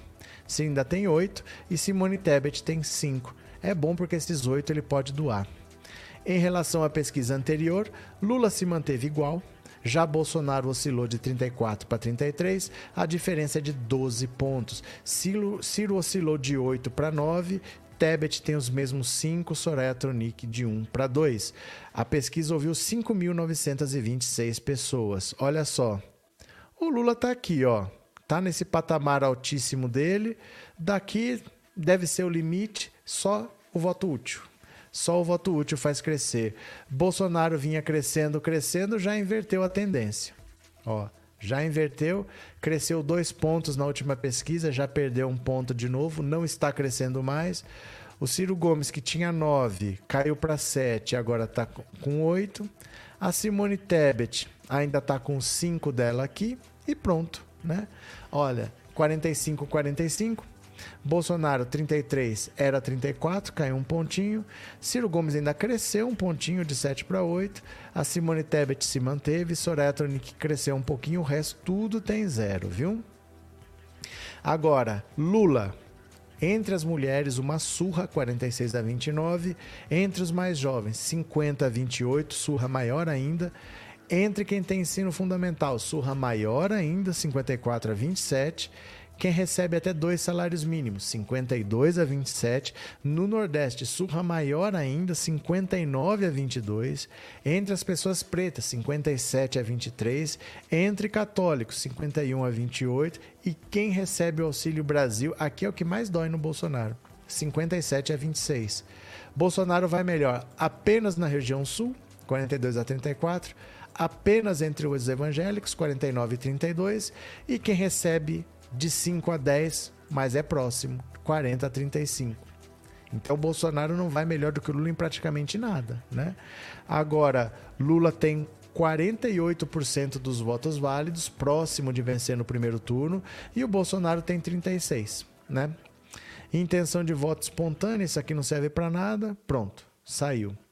Então, isso aqui são números assim que mostram que não tem o que fazer. O Bolsonaro não consegue crescer. Ele já começou a oscilar para baixo ao invés de oscilar para cima. Agora vem o voto útil. Agora vem o Ciro que vai desidratar, mas isso é no máximo as dois dias antes, três dias antes, se for muito antes. Ah, Normalmente, às vezes, até é do sábado para o domingo que a pessoa desidrata. Então, o Lula está muito, muito, muito próximo de vencer no primeiro turno. Muito próximo mesmo. Vai ter o voto útil do Ciro e da Tebet. O Ciro talvez chegue com uma pontuação muito baixa. Vai ter agora a manifestação dos brisolistas do PDT abandonando o Ciro Gomes. A situação dele é bem complicada e hum, tá bem próximo da vitória no primeiro turno, viu?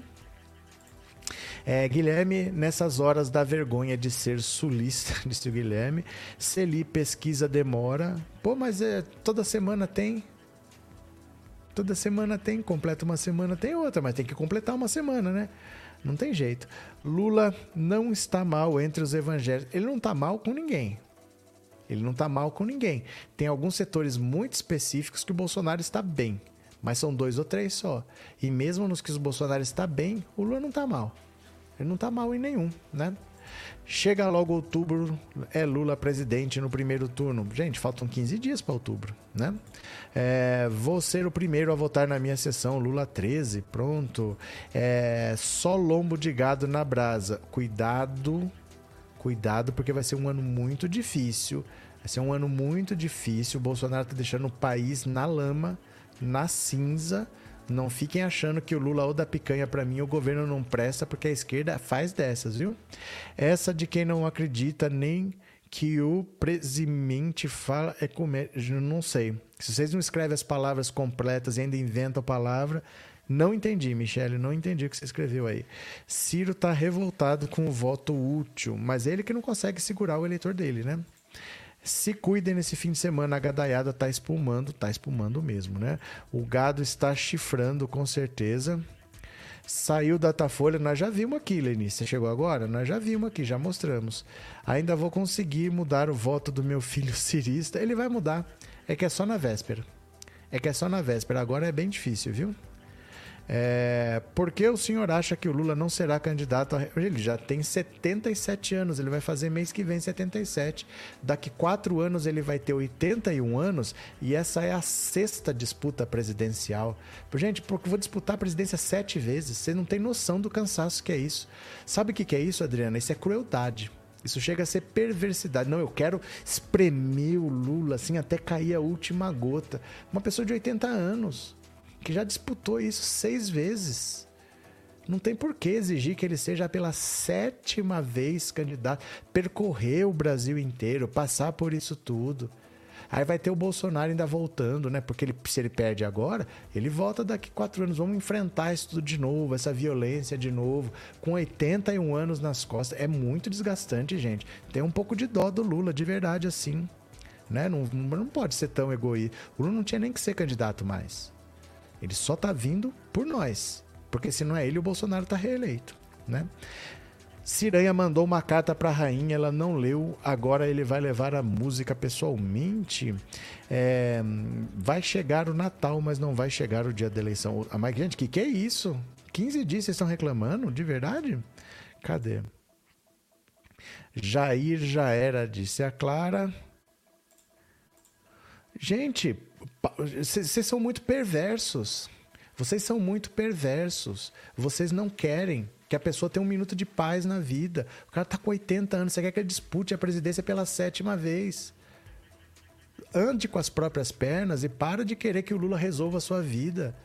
O cara tá com 80 anos, você quer que ele dispute a presidência pela sétima vez.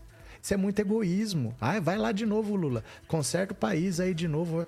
Gente, o Lula já tá disputando pela sexta vez. Ele já fez a parte dele, né? A gente que tem que virar adulto. Nós é que tem que tomar conta desse país aí, né? Cadê? É... Lula fazendo um bom mandato, ele elege qualquer um. Não é assim também não. Não é assim também não, viu? É que assim, tem que ter calma, gente. Tem que ter calma. Vocês estão pensando no segundo mandato que não veio nem o primeiro ainda. Nós nem votamos, nós nem elegemos o Lula. Vocês já estão sofrendo querendo que o Lula dispute a presidência pela sétima vez na vida. O que, que é isso? Sabe o que, que é isso? Parece quando Pelé ia aposentar. Ai, não, Pelé, não aposenta. Gente, a vida tem que seguir. A vida tem que seguir. Foi difícil? Foi, mas ganhou a Copa de 94, ganhou a Copa de 2002 e assim vai.